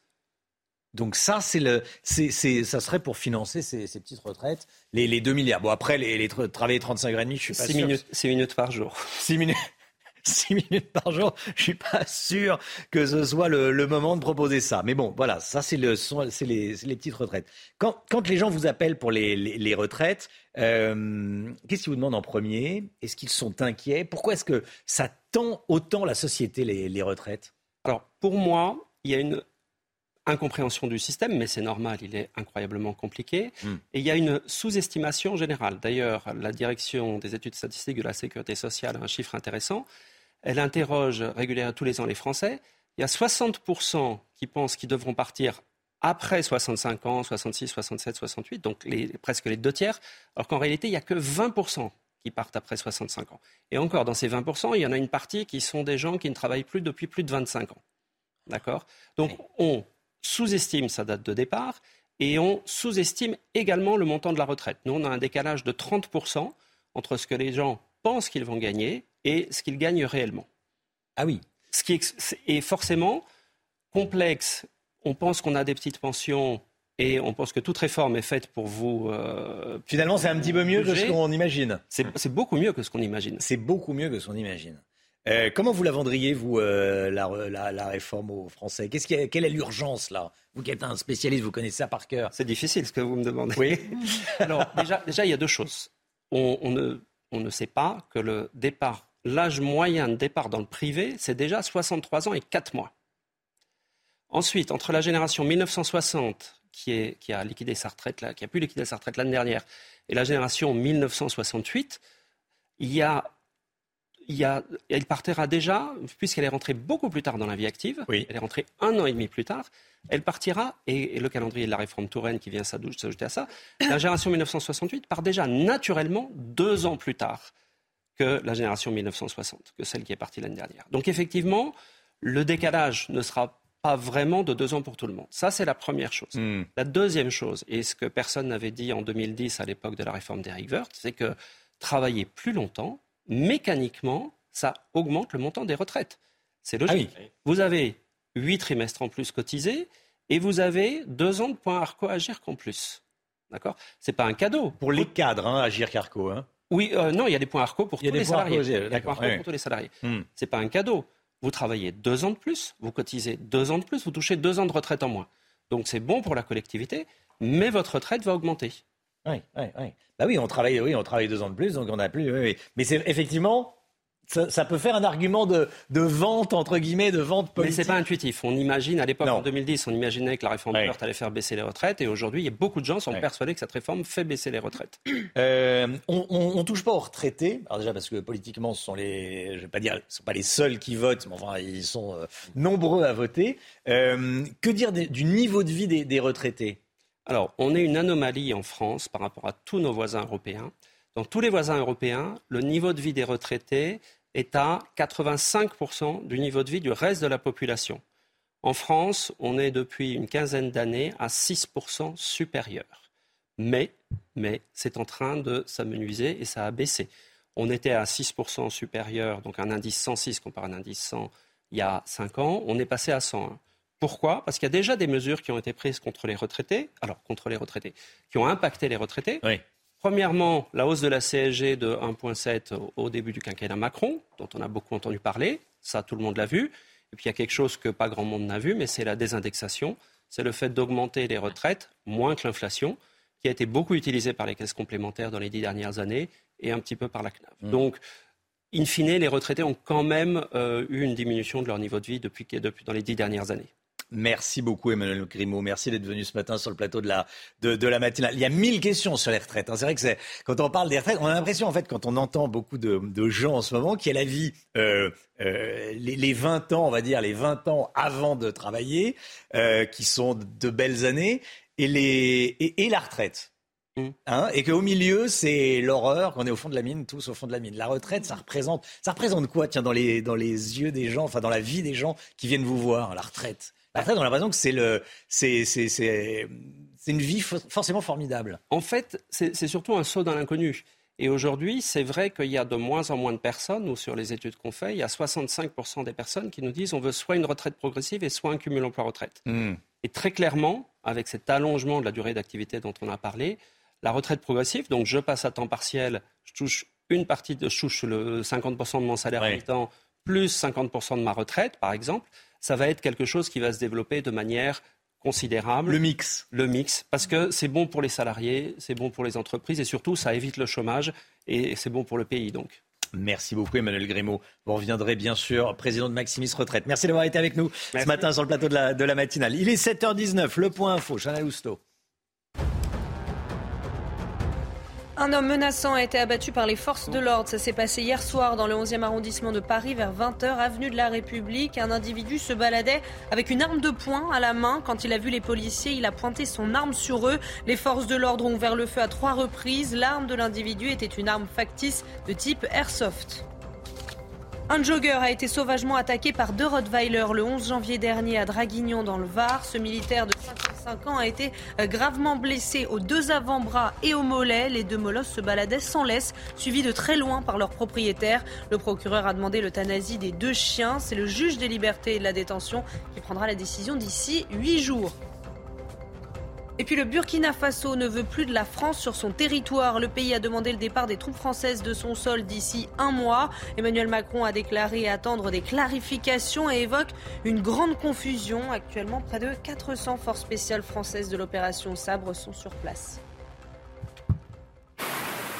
Vivez un moment d'émotion devant votre programme avec XXL Maison, mobilier design et décoration. L'économie avec l'homme Guillot, le e-commerce n'est pas vertueux, estime la mairie de Paris qui envisage, quand il y a un problème, une taxe de taxer les colis. Pourquoi cette nouvelle taxe? Eh bien parce que la mairie de Paris cherche par tous les moyens à éviter une nouvelle hausse du forfait Navigo. Vous savez qu'il a augmenté de 12% le 1er janvier pour atteindre 84 euros par mois. David Béliard, adjoint à la mairie chargé euh, notamment des transports, estime que le Navigo pourrait atteindre 120 euros par mois si rien n'est fait. C'est une bombe sociale, alerte-t-il. Il propose donc de chercher de nouvelles sources de financement pour les transports en commun et a donc eu l'idée de plusieurs nouvelles taxes, donc une, dont une sur les colis. En quoi est-ce que ça consisterait? Tout simplement faire payer 50 centimes par colis, euh, une taxe d'éco-distribution. Selon l'élu parisien, un million de colis sont livrés chaque jour à Paris. Cette taxe permettrait donc de collecter 180 millions d'euros par an qui serviraient à financer les transports. Dans son viseur, Amazon notamment, qui dit-il, génère des milliards d'euros sur une activité qui utilise l'espace public. Est-ce que ça sera suffisant pour financer les transports franciliens? Probablement pas. Hein. Sur un budget de 11 milliards, il en manque à peu près 1,5 euh, cette année, donc 180 millions, on est loin du compte. Mais l'élu a d'autres idées de taxes en tête. Par exemple, il suggère de taxer les SUV qui polluent beaucoup et n'ont pas d'utilité en ville. Il voudrait aussi taxer les poids lourds en imaginant une écotaxe sur Paris et puis également le kérosène. Enfin, augmenter la prise en charge de la mobilité pour les entreprises les plus rentables ou les moins polluantes, les entreprises qui représentent déjà les principaux contributeurs au transport public euh, en région parisienne. Tout ça sera discuté demain mardi lors des assises du financement des transports franciliens. Mais vous avez compris l'idée, hein, vous l'avez dit, quand on a un problème à Paris, qu'est-ce qu'on fait? On taxe. C'était votre programme avec XXL Maison, Mobilier Design et Décoration. 750 000 automobilistes roulent sans contrôle technique. On en parle dans un instant avec Pierre Chasseret. À tout de suite.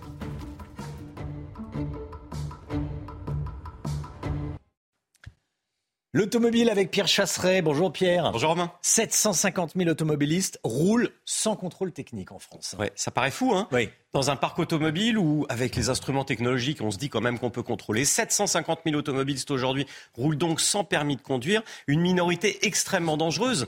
Parce que euh, quand on regarde, regarde aujourd'hui eh les points de contrôle du contrôle technique, ce ne sont uniquement que des éléments de sécurité. On parle de freinage, de direction, de visibilité, d'éclairage, de liaison au sol, et pneumatique. Bref, on est clairement uniquement dans des organes de sécurité. Celui qui ne va pas au contrôle technique, grosso modo, il y a peut-être des soucis sur la voiture. Hein. Oui, oui. Alors le contrôle technique, c'est aussi renforcé sur les émissions polluantes des voitures. Ça, c'est important. Et ça, c'est hyper important. On parle de zones à faible émission.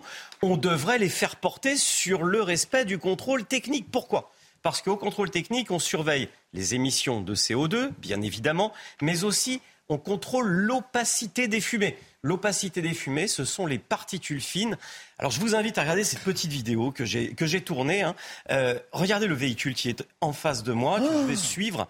Franchement, ça, ça se double immédiatement. Euh, j'ai été obligé de mettre le recyclage de l'air intérieur avec les filtres les filtres d'habitacle d'ailleurs qui, filtrent d'ailleurs très bien les particules fines. Hmm. Parce que quand vous voyez ça, comment est-il possible d'imaginer aujourd'hui un véhicule qui émet autant de polluants? Derrière ce véhicule, plus personne ne vous laisse mettre. Franchement, mais quel euh, mépris pour les autres quand on roule avec des poubelles comme ça.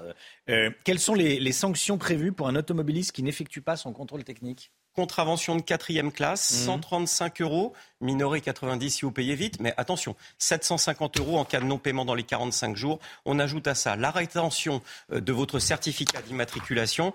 Et puis, je vais vous donner une petite nouvelle quand même. C'est que les radars pourraient bientôt vérifier par scan la plaque d'immatriculation qui serait ramenée au fichier des contrôles techniques pour pouvoir verbaliser. Alors quand on entend ça, on se dit, eh bien pourquoi ne pas tout simplement faire porter les zones à faible émission sur le respect du contrôle technique anti-pollution Ça permettrait aux véhicules qui sont entretenus de rouler et puis à celles-ci eh ben, d'arrêter de nous polluer la vie. Exactement. Merci beaucoup Pierre Chasseret. Euh, dans un instant, euh, Chana vous en parlait dans le, rappel des titres il y a quelques minutes. Euh, un homme a été violemment mordu par des Rottweiler à Draguignan. Il témoigne ce matin dans la matinale. Euh, il sera, euh, vous l'entendrez dans, un instant, voyez son, son, bras derrière moi. La météo, tout d'abord, et on commence avec la météo des neiges. Votre programme avec Rosbay, soin d'excellence pour sublimer vos cheveux.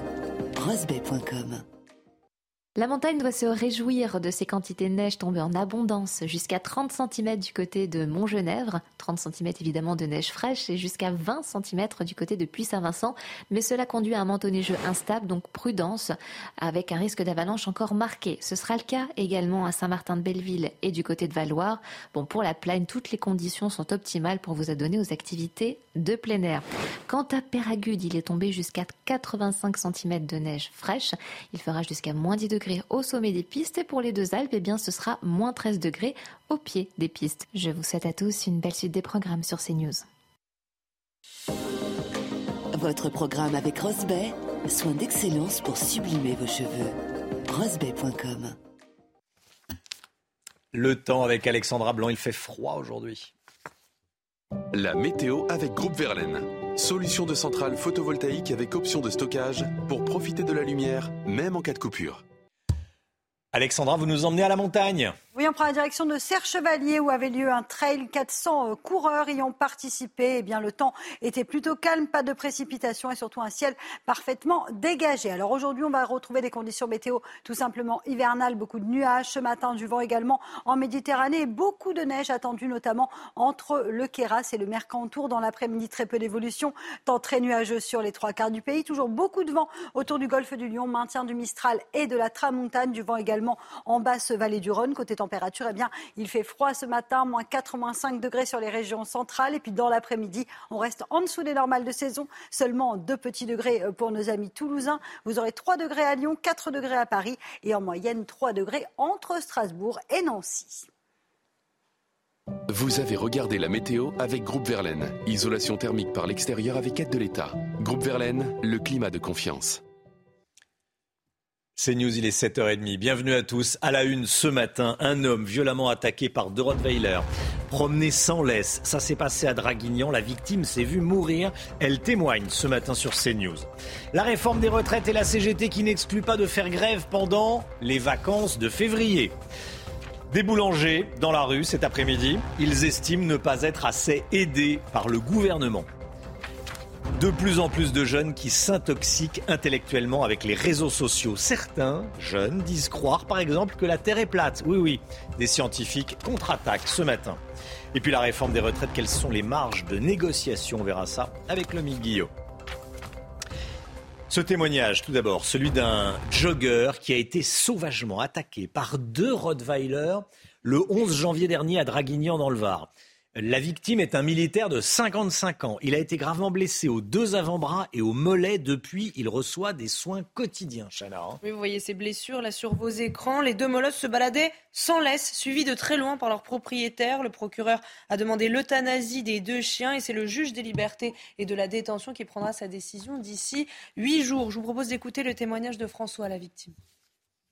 J'ai tenté de protéger les points vitaux euh, de mon corps en leur offrant euh, mes mains, enfin mes avant-bras euh, à mordre, ce qu'ils ont fait pendant, pendant quelques temps, en s'attaquant exclusivement à mes avant-bras, avant d'arriver à me faire tomber une première fois. Euh, L'un d'entre eux a, donc euh, mordu mon mollet et a arraché une partie des, des- des muscles de mon mollet. Je me suis retrouvé euh, bah, véritablement euh, au sol, euh, avec les bras qui étaient déjà euh, bien emmanchés. J'ai le bras gauche, enfin j'ai l'avant-bras gauche qui est entaillé, jusqu'à l'os. hein. Le, chirurgien a pu observer mon os euh, lorsqu'il a pratiqué les points, de, suture. Le propriétaire des chiens est arrivé euh, au bon moment. Euh, je pense que je n'aurais pas pu durer une, dizaine ou une quinzaine de secondes de plus face à la, férocité de cette attaque. Mais il est particulièrement clair qu'une, qu'une, un enfant, une femme ou une femme âgée aurait succombé dans, dans le cours, dans le cours de cette attaque. Ah non, mais c'est faut, faut être quand même complètement fou pour euh, laisser divaguer ces- et promener sans laisse deux Rottweiler. Alors je sais qu'on dit oui, mais ça dépend du maître s'ils sont.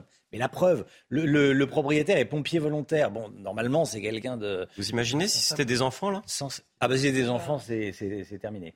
Euh, si c'est des enfants, c'est terminé. C'est scandaleux. Mais et, et évidemment, il n'y a pas débat. Bien sûr qu'il faut euthanasier des chiens qui, euh, qui, qui mordent et qui, euh, et, qui, et qui attaquent. Voilà, je sais que ça vous fait réagir également chez vous. Les syndicats restent vent, de- restent vent debout contre la réforme des retraites. En plus des, de la journée de mobilisation prévue le 31 janvier prochain, Philippe Martinez, le numéro 1 de la CGT, n'exclut pas de poursuivre le mouvement pendant les vacances de février. Oui, oui, pendant les vacances de, de février, quelles que soient les zones, hein, ça dure à peu près un mois. Le détail avec Sophia Dolé. Les transports en commun ou encore les raffineries pourraient-ils être concernés par des mouvements de grève lors des vacances scolaires? Philippe Martinez n'exclut aucune hypothèse, notamment l'organisation de journées d'action pendant cette période. À partir du moment où le gouvernement s'entête sur ce qui fait conflit, il y a possibilité de journées d'action pendant les vacances scolaires, qui, je crois, s'étalent sur plusieurs zones et sur au moins un mois et demi. Toutes zones confondues, les vacances d'hiver s'étendent du 4 février au 6 mars. À la sortie de la gare Montparnasse, la majorité des voyageurs se dit lassée des grèves et aimerait que les usagers ne soient pas les premiers à être impactés. Ce serait bien de peut-être un peu modérer, euh, faire des grèves autrement peut-être.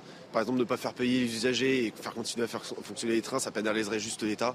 C'est pénible et, euh, et, à force, euh, cette redondance, ça devient vraiment très agaçant. Et, et voilà, on a l'impression d'être pris en otage qu'on soit victime de, de, ces mouvements à chaque fois, c'est lassant et c'est fatigant en fait. Mais encore une fois, au fond, je comprends. D'ici au début des vacances d'hiver, des journées d'action sont déjà prévues comme un appel à la grève de la CGT pour 48 heures dans les raffineries le 26 janvier. La prochaine journée de manifestation intersyndicale est prévue le 31 janvier prochain. Voilà, et soyez là à 8h30. On sera avec la vice-présidente du syndicat CFTC, de la CFTC et euh, elle est en charge des, retraites. Beaucoup de questions à lui poser, bien sûr. Est-ce qu'il faut un référendum sur la réforme des retraites? C'est la volonté du Rassemblement national. Jordan Bardella, le président du RN, était l'invité du grand rendez-vous sur euh, CNews et Europe 1. Oui, alors et vous, qu'en pensez-vous? Écoutez vos réponses, c'est votre avis. Il faut laisser la population choisir. Voilà. Puis au moins, ça donnera un avis, un sondage. De demander l'avis aux Français, pourquoi pas? Pourquoi pas? On peut toujours leur demander et puis, comme vous dites, effectuer un référendum. Pour moi, c'est une mauvaise idée. Ne devraient voter que les gens, à mon avis, qui cotisent. On élit des, députés, des, sénateurs. À quoi ça sert? Pour moi, c'est une bonne nouvelle. Hein. Enfin, c'est une bonne idée plutôt, parce que ça concerne les Français, justement. Et du coup, c'est mieux de demander un avis à eux directement, plutôt que de faire passer euh, une loi comme ça euh, sans leur avis. Voilà, le référendum. Euh, est-ce qu'il faut faire voter euh, ou pas? Puis ça dépend de qui on fait voter. Il y a un monsieur qui dit... Euh, hmm. Que les actifs, pas les traités. que ceux qui cotisent. Donc Quelle que, les, question que les salariés. Bah, la question, c'est est-ce que vous êtes pour ou contre cette réforme est-ce que vous êtes pour ou contre travailler plus? 90% de, de non. Est-ce que vous êtes pour ou contre réformer le système Ah. Mhm. Des boulangers dans la rue, un appel à la mobilisation est lancé par le collectif pour la survie des boulangeries et de l'artisanat, Chana. Hein. oui, vous le savez, les boulangers sont frappés de plein fouet par la crise énergétique et les aides du gouvernement ne semblent pas suffire. Écoutez, euh, Catherine Maillard, elle a une boulangerie à Levallois-Perret, elle était en direct avec nous à 6h45. Elle compte manifester aujourd'hui. Écoutez. Nos trésoreries sont exsangues après la Covid. On ne pourra pas faire face, pour moi, en 2023, à partir du mois prochain, c'est entre 12 et 13 000 euros de facture d'énergie, alors que j'étais à 3 000 en 2022 mensuellement l'hiver. Qu'est-ce que je fais? J'ai pas la trésorerie. Je suis obligée d'aller dans la rue et demander à mon fournisseur d'énergie de renégocier mon contrat. Voilà Catherine Maillard qui était en direct avec nous à 6h30. Un homme menaçant, abattu par les forces de l'ordre. Ça s'est passé hier soir dans le 11e arrondissement de Paris. Vers 20h, avenue de la République, un individu se baladait avec une arme de poing à la main. Hein. Et quand les policiers sont sortis de leur véhicule, l'homme a pointé son arme sur eux. Les forces de l'ordre ont ouvert le feu à trois reprises. L'individu est mort des suites de ses blessures. Son arme était une arme factice de type airsoft. Son profil et son identité sont toujours inconnus pour le moment. Je propose d'écouter ce témoignage. On était en terrasse, on a entendu trois coups de feu euh, distincts, mais on n'a pas entendu de cri. On a tourné la tête et euh, j'ai vu un homme euh, tomber à terre. Il n'y a pas eu de cri. Euh, suite à ça, vraiment, dans allez, cinq secondes après, il y a deux policiers avec des, des gilets pare-balles qui se sont approchés de lui et ils ont pris son pouls. Il y a un homme en civil qui, qui a enlevé son pull et qui a commencé un massage cardiaque.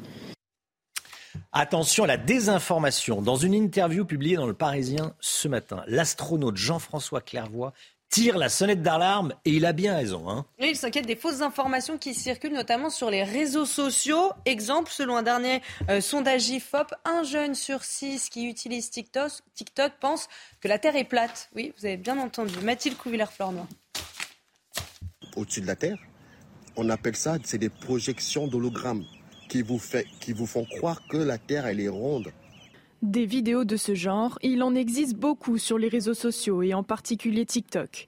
Résultat, un jeune sur six pense que la Terre est plate et un jeune sur quatre doute de la théorie de l'évolution. Mais problème, les jeunes y ont accès très facilement et leur défiance envers la science grandit.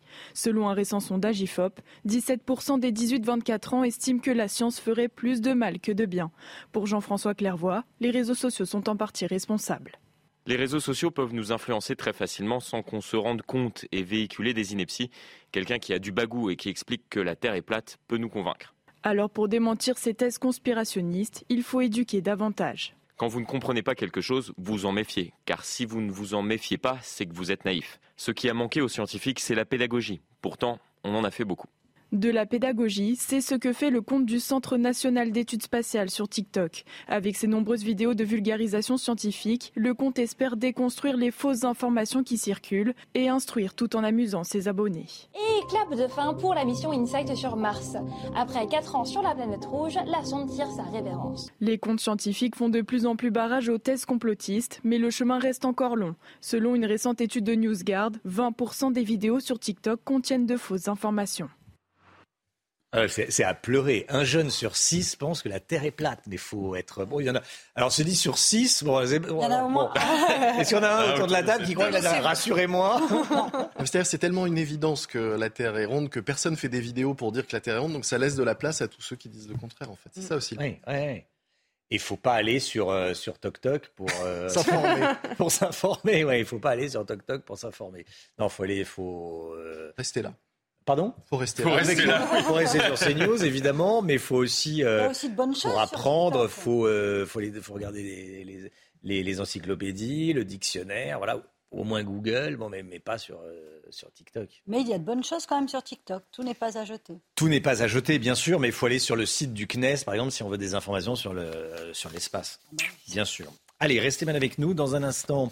L'écho, on va parler de la réforme des retraites, quelle marge de négociation euh, est-ce qu'on peut négocier Est-ce que les syndicats vont pouvoir négocier des, des avancées? On en parle dans un instant avec le Guillaume. À tout de suite. C'est News, il est 7h44, 8h moins le quart, le point info, Chanel Housteau. Cette information de la nuit, le suspect de la fusillade en Californie est mort, mettant fin à plusieurs heures de chasse à l'homme. Il se serait suicidé après une course-poursuite avec la police. Il avait 72 ans et serait d'origine asiatique. Il est soupçonné d'avoir tué 10 personnes et d'en avoir blessé 10 autres dans un dancing à Monterey Park le soir du Nouvel An lunaire. Le motif de l'attaque reste pour le moment inconnu. Un homme amputé d'un testicule après la manifestation contre la réforme des retraites à Paris alors qu'il était au sol. Cet ingénieur franco-espagnol de 26 ans qui était venu prendre des photos de la mobilisation a reçu un coup de matraque d'un policier à l'entrejambe. Une plainte est en cours de dépôt pour violence volontaire ayant entraîné une mutilation par personne dépositaire de l'autorité publique. Et puis bonne nouvelle pour les jeunes Français et les jeunes Allemands. Cet été, ils pourront profiter de 60 000 billets de train gratuits pour voyager entre les deux pays. L'annonce a été faite hier après le Conseil des ministres franco-allemands à Paris. L'objectif, c'est d'encourager la liaison ferroviaire entre Paris et Berlin. Ce dispositif sera mis en place par la SNCF et Touchban. Vivez un moment d'émotion devant votre programme avec XXL Maison, mobilier design et décoration.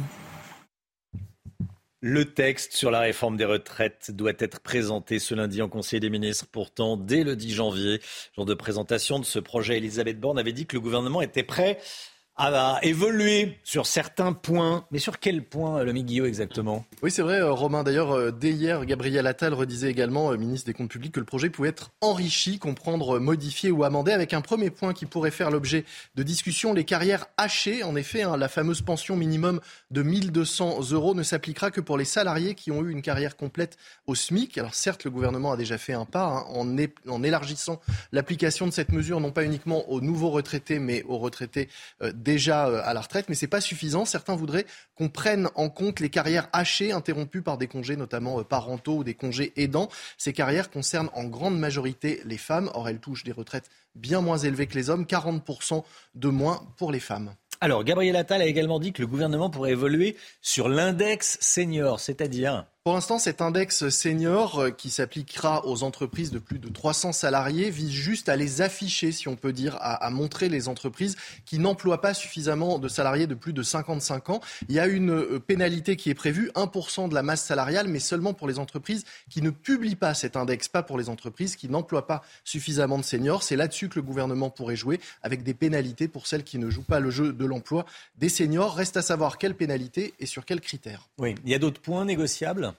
sans doute, même si le gouvernement ne veut pas donner l'impression de céder trop trop vite, malgré tout, il pourrait faire un geste sur la durée de cotisation pour les salariés qui ont commencé à travailler le plus tôt. La réforme prévoit de cotiser 43 ans, vous le savez, mais les salariés qui ont commencé à travailler 21 ans vont devoir, eux, cotiser 44 ans, une inégalité qui pourrait être gommée en ramenant à 43 ans la durée de cotisation dans le cadre des carrières longues. Sauf que ça a un coût, 1,8 milliard d'euros. C'est pour cela notamment qu'hier, un député modem a proposé d'augmenter le temps de travail en le faisant passer de 35 heures à 35 heures et demie, une demi-heure qui permettrait de faire rentrer 2 milliards de cotisations dans les caisses de retraite. Il demande aussi, ça, ça a peut-être plus de chances de passer que cette première mesure, il demande une clause de revoyure en 2028, autrement dit la possibilité de voir quels effets ont donné la réforme ou pas pour la modifier ou pas. C'était votre programme avec XXL Maison, Mobilier Design et Décoration.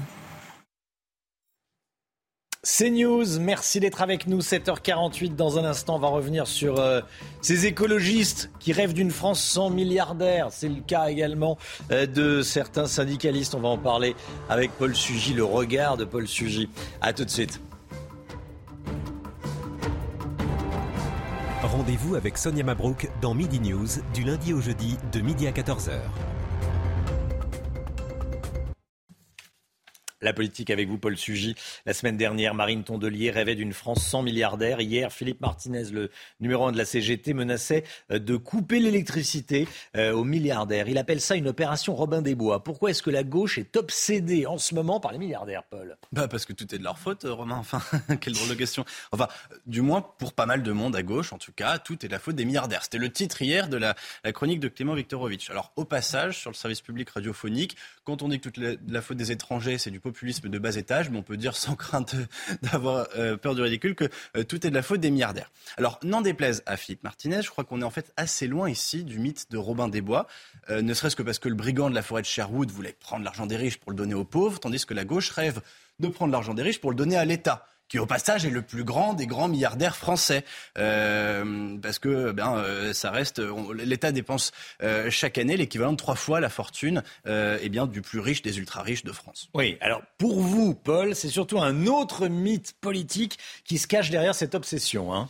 Oui, un peu d'histoire, Romain. En fait, cette obsession récurrente pour les 43 milliardaires français rappelle beaucoup hein, le mythe des 200 familles qui a existé depuis deux siècles dans la vie politique française et qui a surtout perduré au sein de la gauche marxiste. Alors, ces 200 familles, c'était les 200 plus gros actionnaires de la Banque de France qui, lors de sa création en 1800 par Napoléon, eh bien, avaient, euh, par les statuts même de la Banque de France, un pouvoir supplémentaire dans euh, les décisions qui relevaient de la gouvernance de l'établissement.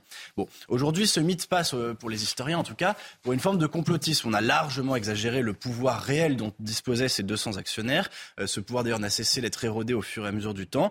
Mais pour la gauche, il a longtemps servi à alimenter, au fond, cette croyance anticapitaliste selon laquelle eh bien, celui qui détient l'argent tire les ficelles du pouvoir. C'est notamment le rappel par Daladier euh, de Smith eh bien, dans les années 30 qui a permis de nourrir aussi les réformes du Front populaire. Si vous voulez, le moment que nous vivons avec la réforme des retraites, finalement, est hmm. historiquement assez marqué. Euh, on voit bien qu'il y a toujours un lien quand la gauche veut essayer de promouvoir des réformes sociales ou d'empêcher des réformes qui lui paraissent antisociales, elle invoque ce mythe des 200 familles ou ce mythe des 43 milliardaires. Cette obsession des milliardaires, elle est complètement absurde.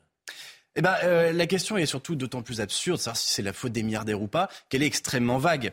Euh, ce qui frappe d'abord en premier lieu, c'est que euh, finalement, ceux qui pensent que la justice sociale ordonne de dépouiller les ultra-riches d'une part importante de leur capital, eh bien, s'amusent tous à imaginer ce que l'on pourrait faire en dépensant cet argent. Alors, on pourrait combler le déficit des retraites, pourquoi pas, euh, ou bien euh, payer l'éducation nationale pendant 10 ans. Bon, et puis une fois qu'on a payé l'éducation nationale pendant 10 ans, on fait quoi s'il n'y a plus de milliardaires à dépouiller pour payer les 10 prochaines années?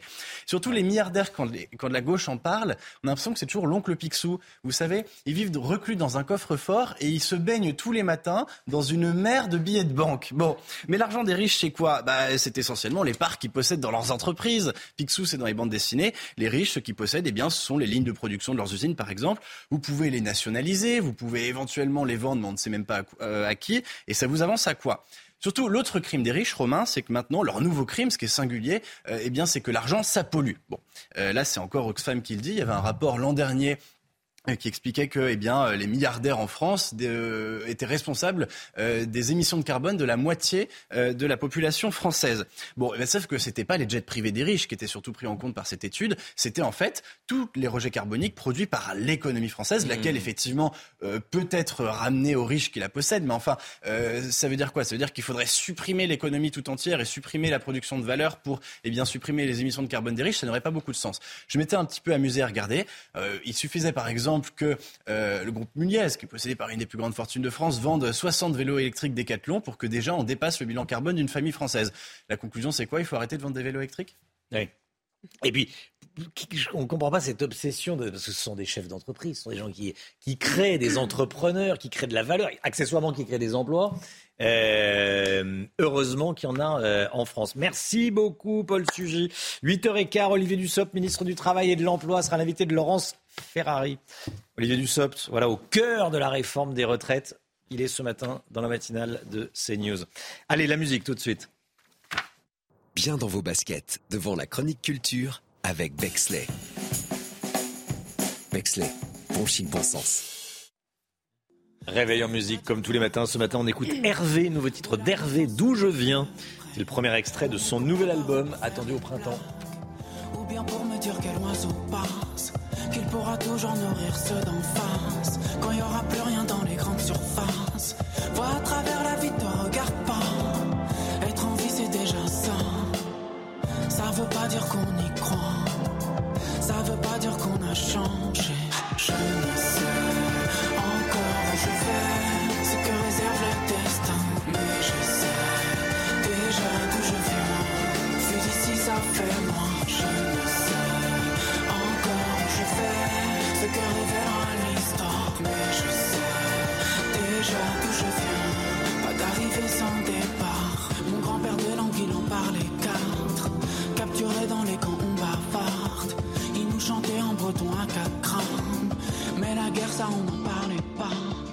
Bien dans vos baskets, devant la chronique culture avec Bexley.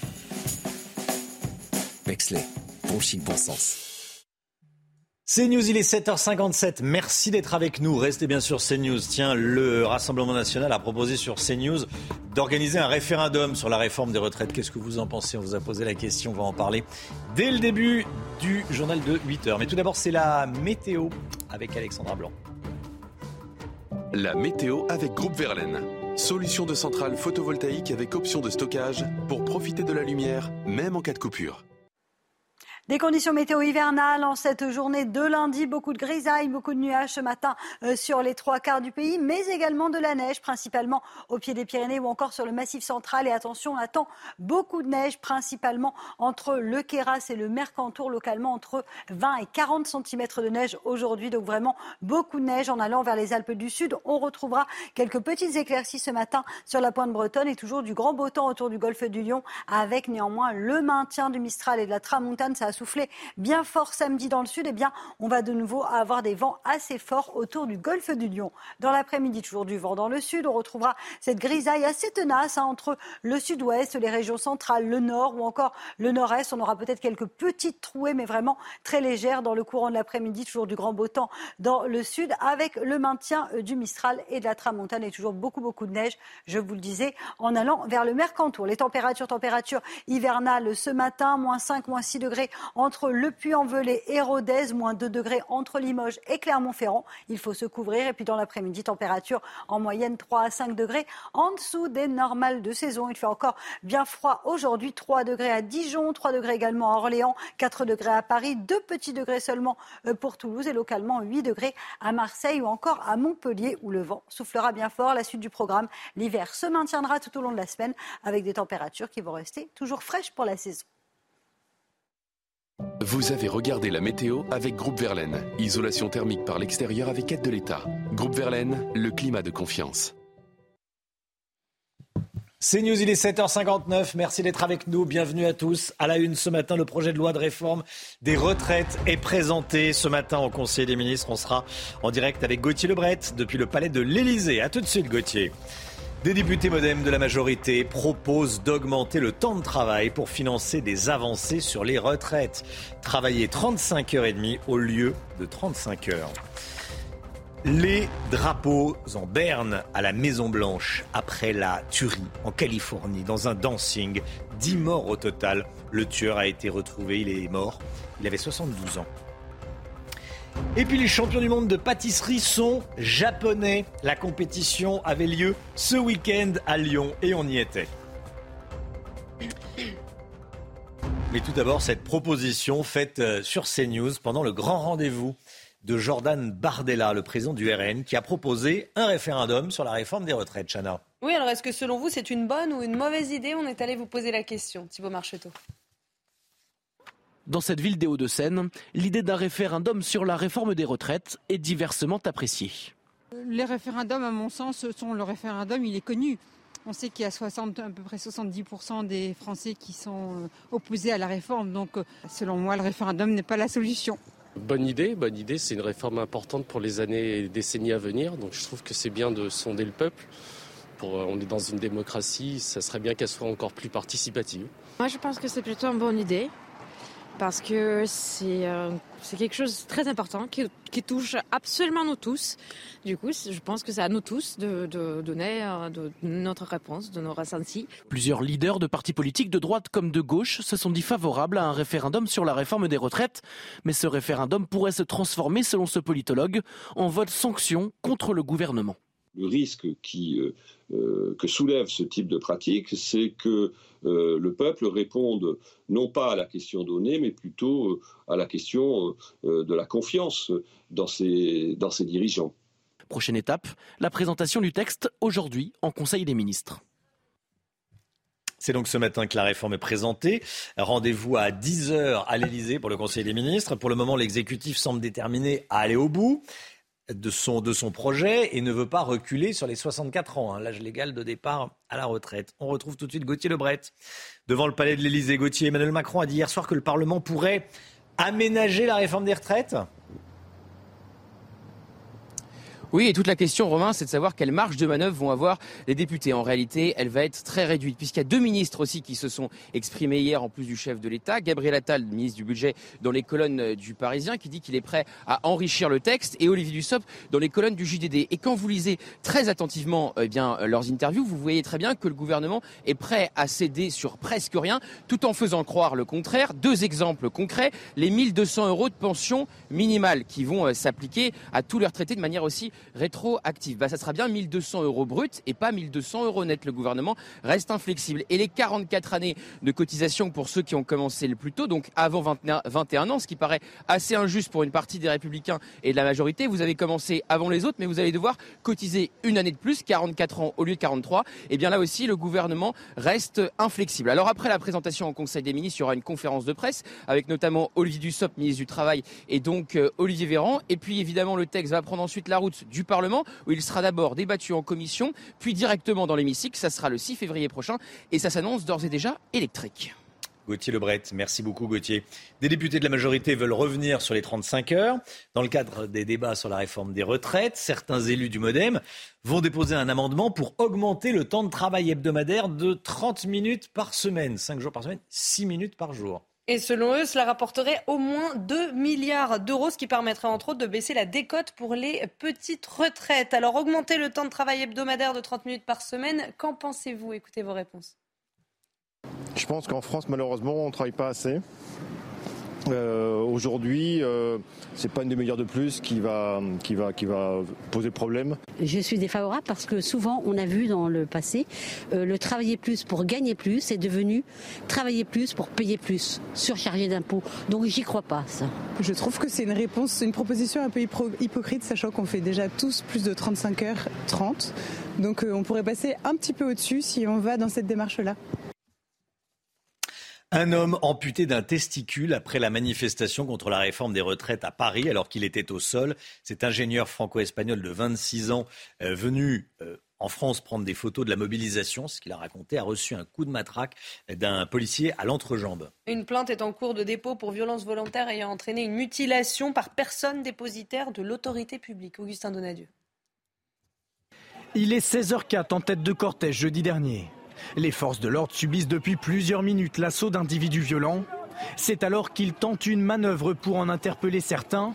Mais ce photojournaliste à gauche de l'image trébuche. Et alors qu'il est à terre, les bras en l'air, il reçoit un violent coup de matraque dans l'entrejambe. L'ingénieur franco-espagnol non violent sur les images reste au sol, paralysé par la douleur. Hospitalisé, l'homme de 26 ans a dû être amputé d'un testicule selon son avocate. Une enquête administrative interne est ouverte depuis samedi. Laurent Nunez, le préfet de police, a demandé à ce que les circonstances exactes de l'incident rapporté soient éclaircies. Par le biais de son avocate, le photojournaliste dit ressentir une incompréhension, un choc et une colère. Une plainte pour violence volontaire ayant entraîné une mutilation par personne dépositaire de l'autorité publique est en cours de dépôt. Bonne nouvelle pour les jeunes Français et les jeunes Allemands cet été. Ils pourront profiter de 60 000 billets de train gratuits pour voyager entre les deux pays. Hein. L'annonce a été faite hier après le Conseil des ministres franco-allemands à Paris. L'objectif est d'encourager la liaison ferroviaire entre Paris et Berlin. Ce dispositif sera mis en place par la SNCF et Deutsche Bahn. Ce drame familial à Saint-Brieuc dans les Côtes d'Armor.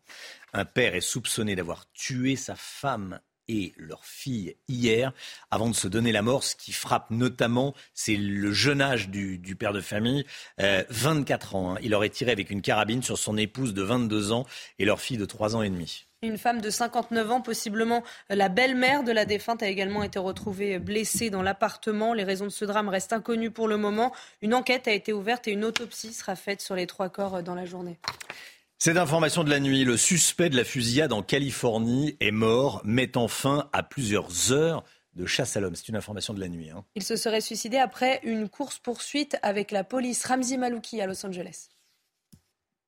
Qu'est-ce qui a poussé cet homme à se procurer un pistolet semi-automatique et à commettre cette tuerie? C'est la question que se posent les autorités. La police qui a mis presque 20 heures à établir un lien entre l'homme d'origine asiatique âgé de 72 ans et trois incidents. D'abord, la tragédie qui s'est déroulée dans un studio de danse essentiellement fréquenté par des retraités venus célébrer le nouvel an lunaire. Ensuite, l'irruption de cet homme armé 30 minutes plus tard dans un autre studio de danse. Il a été frappé par les clients avant de prendre la fuite. Enfin, une camionnette blanche retrouvée trouvé 50 km plus loin, dans laquelle le suspect s'est donné la mort. Au début, on a cru à un crime raciste. Ce n'est vraisemblablement pas le cas, même si, selon le shérif, cette thèse n'est pas écartée. Monterey Park, où s'est déroulée cette tragédie et où réside la plus importante communauté d'origine asiatique aux États-Unis, est sous le choc, mais ne veut pas céder à la peur.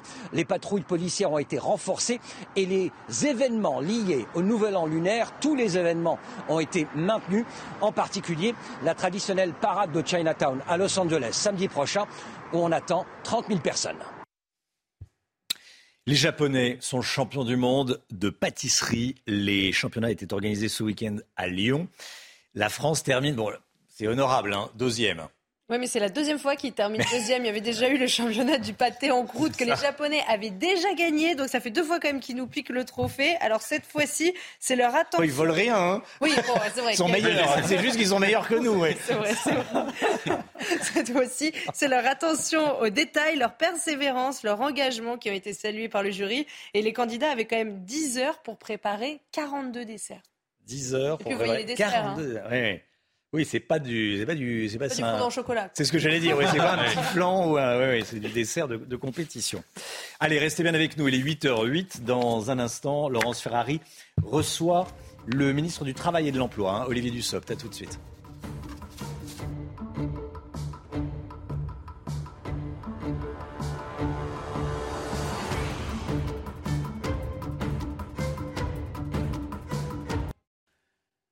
C'est News, il est 8h15. Bienvenue à tous. Dans un instant, Laurence Ferrari, vous recevrez Olivier Dussopt, le ministre du Travail et de l'Emploi, au cœur de la réforme des retraites, évidemment.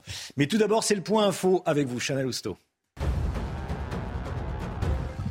Un homme menaçant a été abattu par les forces de l'ordre. Ça s'est passé hier soir dans le 11e arrondissement de Paris vers 20h, avenue de la République. Un individu se baladait avec une arme de poing à la main. Quand il a vu les policiers, il a pointé son arme sur eux. Les forces de l'ordre ont alors ouvert le feu à trois reprises. L'arme de l'individu était une arme factice de type airsoft. Un jogger a été sauvagement attaqué par deux Rottweilers le 11 janvier dernier à Draguignan dans le Var. Ce militaire de 55 ans a été gravement blessé aux deux avant-bras et au mollet. Les deux molosses se baladaient sans laisse, suivis de très loin par leur propriétaire. Le procureur a demandé l'euthanasie des deux chiens. C'est maintenant le juge des libertés et de la, et de la détention qui prendra la décision d'ici huit jours. Et puis le Burkina Faso ne veut plus de la France sur son territoire. Le pays a demandé le départ des troupes françaises de son sol euh, d'ici un mois. Emmanuel Macron a déclaré attendre des clarifications et évoque une grande confusion. Actuellement, près de 400 forces spéciales françaises de l'opération Sabre sont sur place. 8h15, Laurence Ferrari, vous recevez ce matin Olivier Dussopt. Bonjour Monsieur le Ministre. Bonjour. Bienvenue dans la matinale de CNews. La présentation aura lieu aujourd'hui en Conseil des ministres pour la fameuse réforme sur les retraites. Que comptez-vous supprimer ou changer dans le projet de loi après la mobilisation massive du 19 janvier avec les syndicats? Le projet de loi que je présenterai tout à l'heure au Conseil des ministres est un projet de loi qui a déjà beaucoup évolué. Non mais il est, Nous sera avons- changé depuis le 19 janvier ou pas? Par rapport au 19 jan- par rapport au 10 janvier plus exactement, euh, lorsque nous l'avons présenté avec la, la première ministre. Je disais qu'il a beaucoup évolué puisque les concertations menées avec les partenaires sociaux nous ont permis de l'enrichir, de l'améliorer, mais de le rendre plus équilibré. Et puis nous avons aussi intégré, depuis la présentation euh, Mhm. que nous avons faite il y a un peu plus de 10 jours maintenant avec euh, la chef du gouvernement, le fait par exemple d'appliquer la revalorisation des, des plus petites pensions, euh, celles euh, qui sont euh, attribuées à des assurés qui ont travaillé toute leur vie, non seulement aux nouveaux retraités, mais aussi aux retraités actuels. On va y revenir, on va reprendre point par point ce qu'il y a dans le- la réforme. Est-ce que vous avez entendu le message euh, de- du million et demi de personnes qui étaient dans la rue ou pas du tout Est-ce que vous avez Toujours. décidé de ne rien changer? C'est ça ma Quand, il y a une manifestation, quand il y a une mobilisation, il faut savoir écouter les messages. Il Mhm. faut répondre aux inquiétudes et le projet que je présenterai tout à l'heure répond à beaucoup de ces inquiétudes, notamment sur la prise en compte de la pénibilité, sur la prise en compte des carrières longues, sur le fait tout simplement de garantir la, la survie et l'existence dans le temps d'un d'un système de retraite. Il y a aussi des messages que nous avons entendus dans la manifestation Mhm. et des messages auxquels il faut savoir dire quand les choses ne sont pas réalisables, quand elles ne sont pas réalistes. Quand je vois fleurir des pancartes, initiées notamment par la France insoumise, mais par euh, plus largement une Quel- partie quel de la gauche, appelant à la retraite à 60 ans. Mhm. Il faut rappeler aux aux Françaises et aux Français que dire à la retraite à 60 à 60 ans aujourd'hui, revenir à la retraite à 60 ans, c'est 85 milliards d'euros par an. Ça, ça n'est juste pas possible. Alors, qu'est-ce que vous allez pouvoir lâcher sur certains dossiers? Pour les femmes, elles seront pénalisées car le report de l'âge est plus important pour elles. On prend les femmes nées en 72. Elles verront leur âge moyen augmenter de 9 mois en moyenne contre 5 mois pour les hommes. Qu'est-ce que vous proposez? Ça, c'est pas juste. La, la situation des femmes est d'abord une situation d'injustice qui est liée à la manière dont leur carrière est construite. Aujourd'hui, quand, hachée. quand on regarde le niveau moyen de pension des hommes et des femmes, il y a un écart qui peut atteindre 40%. Et cet écart n'est pas lié au système de retraite. Il est lié au fait que les femmes ont plus souvent des périodes d'interruption. Il est aussi lié au fait qu'à compétence égale, il arrive malheureusement encore souvent que les femmes soient moins bien payées que les hommes. Et donc le, chantier de, de l'égalité passe pendant toute la carrière et au moment des retraites. Ce que nous faisons avec le projet de loi, ce que nous proposons, et c'est une nouveauté, c'est faire en sorte que un certain nombre de trimestres acquis au titre du congé parental, très majoritairement pris par les femmes, soient pris en compte à la fois pour calculer les droits euh, à un départ anticipé pour carrière longue, mais aussi pour calculer, notamment pour les femmes qui ont des petits revenus, pour calculer le droit à, la retraite minimum à 85% du SMIC que nous voulons garantir. Ça n'existait pas. De la même manière, nous allons avancer en matière de, de protection dans un secteur qui concerne les femmes et les hommes, mais plus souvent les femmes. Je pense aux aidants. Aux aidants, les, les aidants pour, Avec des proches malades. pour accompagner un proche malade, un proche handicapé. Très souvent, on, on peut le regretter, mais très souvent, ce sont des femmes qui euh, prennent du temps, qui interrompent leur carrière pour se consacrer à ce rôle d'aidant. qui baissent leur temps de travail ou qui baissent leur temps de perdent travail. des revenus. Et donc, nous, nous créons une assurance vieillesse pour les aidants, pour faire en sorte que les trimestres consacrés justement à accompagner un proche puissent être considérés comme validés et qu'à la fin de la carrière, il n'y ait pas de décote, il n'y ait pas de sanction, il n'y ait pas de pénalité pour euh, celles et ceux, souvent celles, je le répète, qui ont consacré du temps à accompagner un proche. Mais ça vaut pour tous ceux qui aident un proche, quel que soit le niveau d'invalidité du proche aidé, parce que vous savez très bien qu'il y a le seuil de 80% Et d'invalidité. C'est c'est 80% aujourd'hui, cela fait partie des choses que nous devons continuer à discuter, que nous devons continuer à concerter dans le cadre des décrets d'application. Mais nous savons, et nous avons aujourd'hui un système pour les aidants qui permet notamment d'avoir d'avoir le droit à une indemnité pour accompagner une personne handicapée, une personne blessée, une personne malade, qui, qui, qui existe et sur lequel nous nous appuyons. Là où nous amenons des droits supplémentaires, c'est en faisant en sorte que ces, ces trimestres-là consacré à aider un proche ne soit plus pénalisant, plus dans le calcul de votre retraite. Très bien. Et donc pour les femmes, euh, on arrivera à une égalité de traitement entre les hommes et les femmes quand? je, je, ne sais pas le dire. Et, et, le dire serait un mensonge. Ça serait euh, faire miroiter un horizon que l'on ne sait pas mesurer, que l'on ne sait pas définir. C'est un problème, mais, mais ça tient aussi, je le répète, au fait que les inégalités de retraite que l'on constate entre les hommes et les femmes ne sont pas liées au système de retraite en lui-même, mais à la différence de carrière professionnelle entre les hommes et les femmes. Ce qui signifie qu'au-delà du débat sur les retraites que nous avons, et qui marque logiquement l'actualité. Nous ne devons jamais cesser les efforts sur la question de l'égalité professionnelle. C'est notre majorité, c'est le gouvernement précédent qui a mis en place l'index pour l'égalité professionnelle entre les femmes et les hommes, qui a hum, permis l'adoption de deux lois successives renforçant cette égalité professionnelle, l'accès à des responsabilités, l'égalité salariale, la mise en œuvre de plans d'action, mais aussi de sanctions pour les entreprises qui laissent perdurer des inégalités de carrière entre les femmes et les hommes. Si on, voit que ça n'a pas les résultats escomptés. Si, hein. justement, si. Si l'index pour l'emploi du senior est égal à celui-là, Pardon, pardon mais justement, peut-être un, un, instant sur ce point. Mhm. L'index sur l'égalité professionnelle entre les femmes et les hommes, il, existe depuis maintenant plusieurs années. Qu'est-ce que l'on voit pour les entreprises qui ont cette obligation de, de l'enseigner? C'est que la, la note moyenne ne cesse d'augmenter. Ça signifie que cet index motive, entraîne des actions de rétablissement de l'égalité entre les femmes et les hommes dans les entreprises. Est-ce que ça se fait en 15 jours? Est-ce que ça se fait en un an? La réponse est non. Par contre, c'est un combat de longue haleine qu'il faut mener, parce qu'il n'est pas acceptable que, des carrières soient différentes en fonction du sexe de celles et ceux qui les mènent. Et le jour où nous aurons cette égalité professionnelle, cette égalité dans la carrière... À quel horizon, là? On parle de quoi? 2100 C'est la raison pour laquelle je vous dis qu'on ne peut pas dire demain, dans deux ans, dans trois ans, il y aura une parfaite égalité de retraite, puisque c'est la conséquence de cette euh, inégalité de carrière. Mais les sujets sont liés.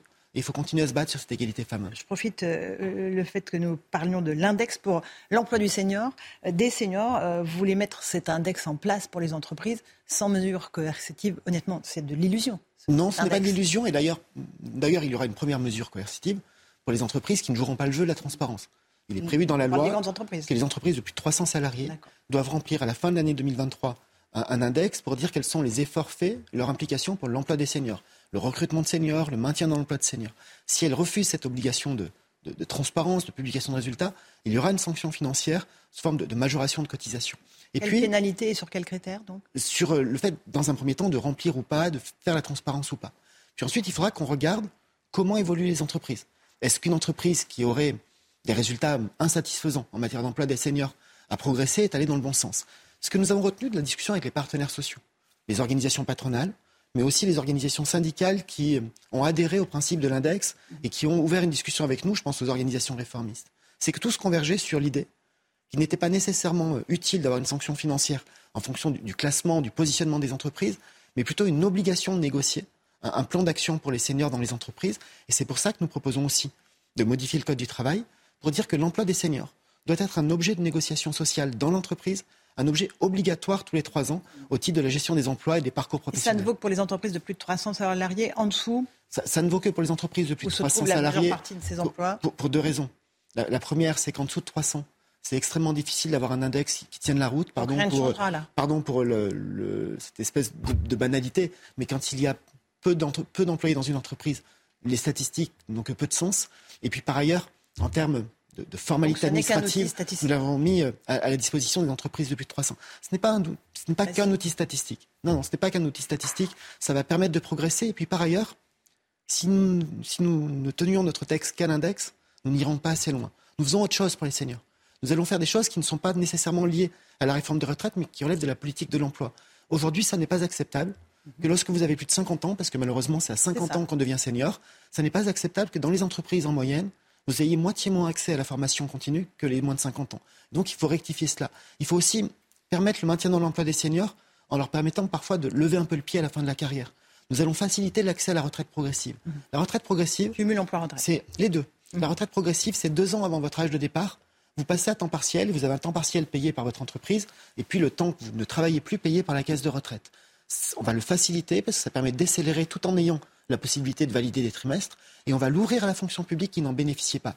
Et nous allons aussi, vous l'avez cité, faciliter le cumul emploi-retraite, parce qu'il y a des retraités qui, souhaitent, qui peuvent, parfois qui doivent, cumuler leur retraite avec un emploi. Et aujourd'hui, ça n'est pas si facile, donc, il faut le faciliter après la retraite. à la retraite. Mais on va, faire, on va réparer une injustice. Aujourd'hui, si vous êtes retraité, que vous, avez, vous prenez un emploi, que vous reprenez un emploi, vous cotisez pour l'assurance vieillesse pour rien.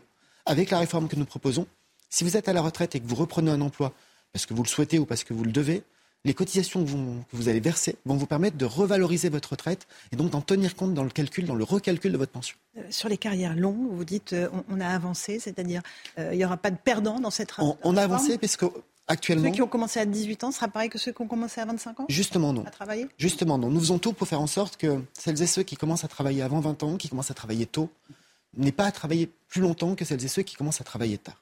Dans le système tel qu'il existe aujourd'hui, vous pouvez partir à 58 ans si vous avez un certain nombre de trimestres validés avant 16 ans. C'est assez rare, c'est même de plus en plus rare. Nous le maintenons, euh, et, même si ça concerne assez peu de personnes, mais c'est une question de justice. Et puis dans le système qu'on connaît aujourd'hui, si vous avez travaillé avant 20 ans, 5 trimestres avant 20 ans, vous pouvez partir avec deux ans d'avance. Mais que vous ayez commencé à 18 ans ou à 16 ans, c'est pareil. Nous, nous créons un troisième niveau en disant que si vous commencez à travailler avant 18 ans, vous pourrez partir avec 4 ans d'avance. Et, et c'est comme ça que nous garantissons que si vous commencez à travailler très tôt, entre 16 et 18 ans, vous n'ayez pas à travailler plus longtemps que les autres.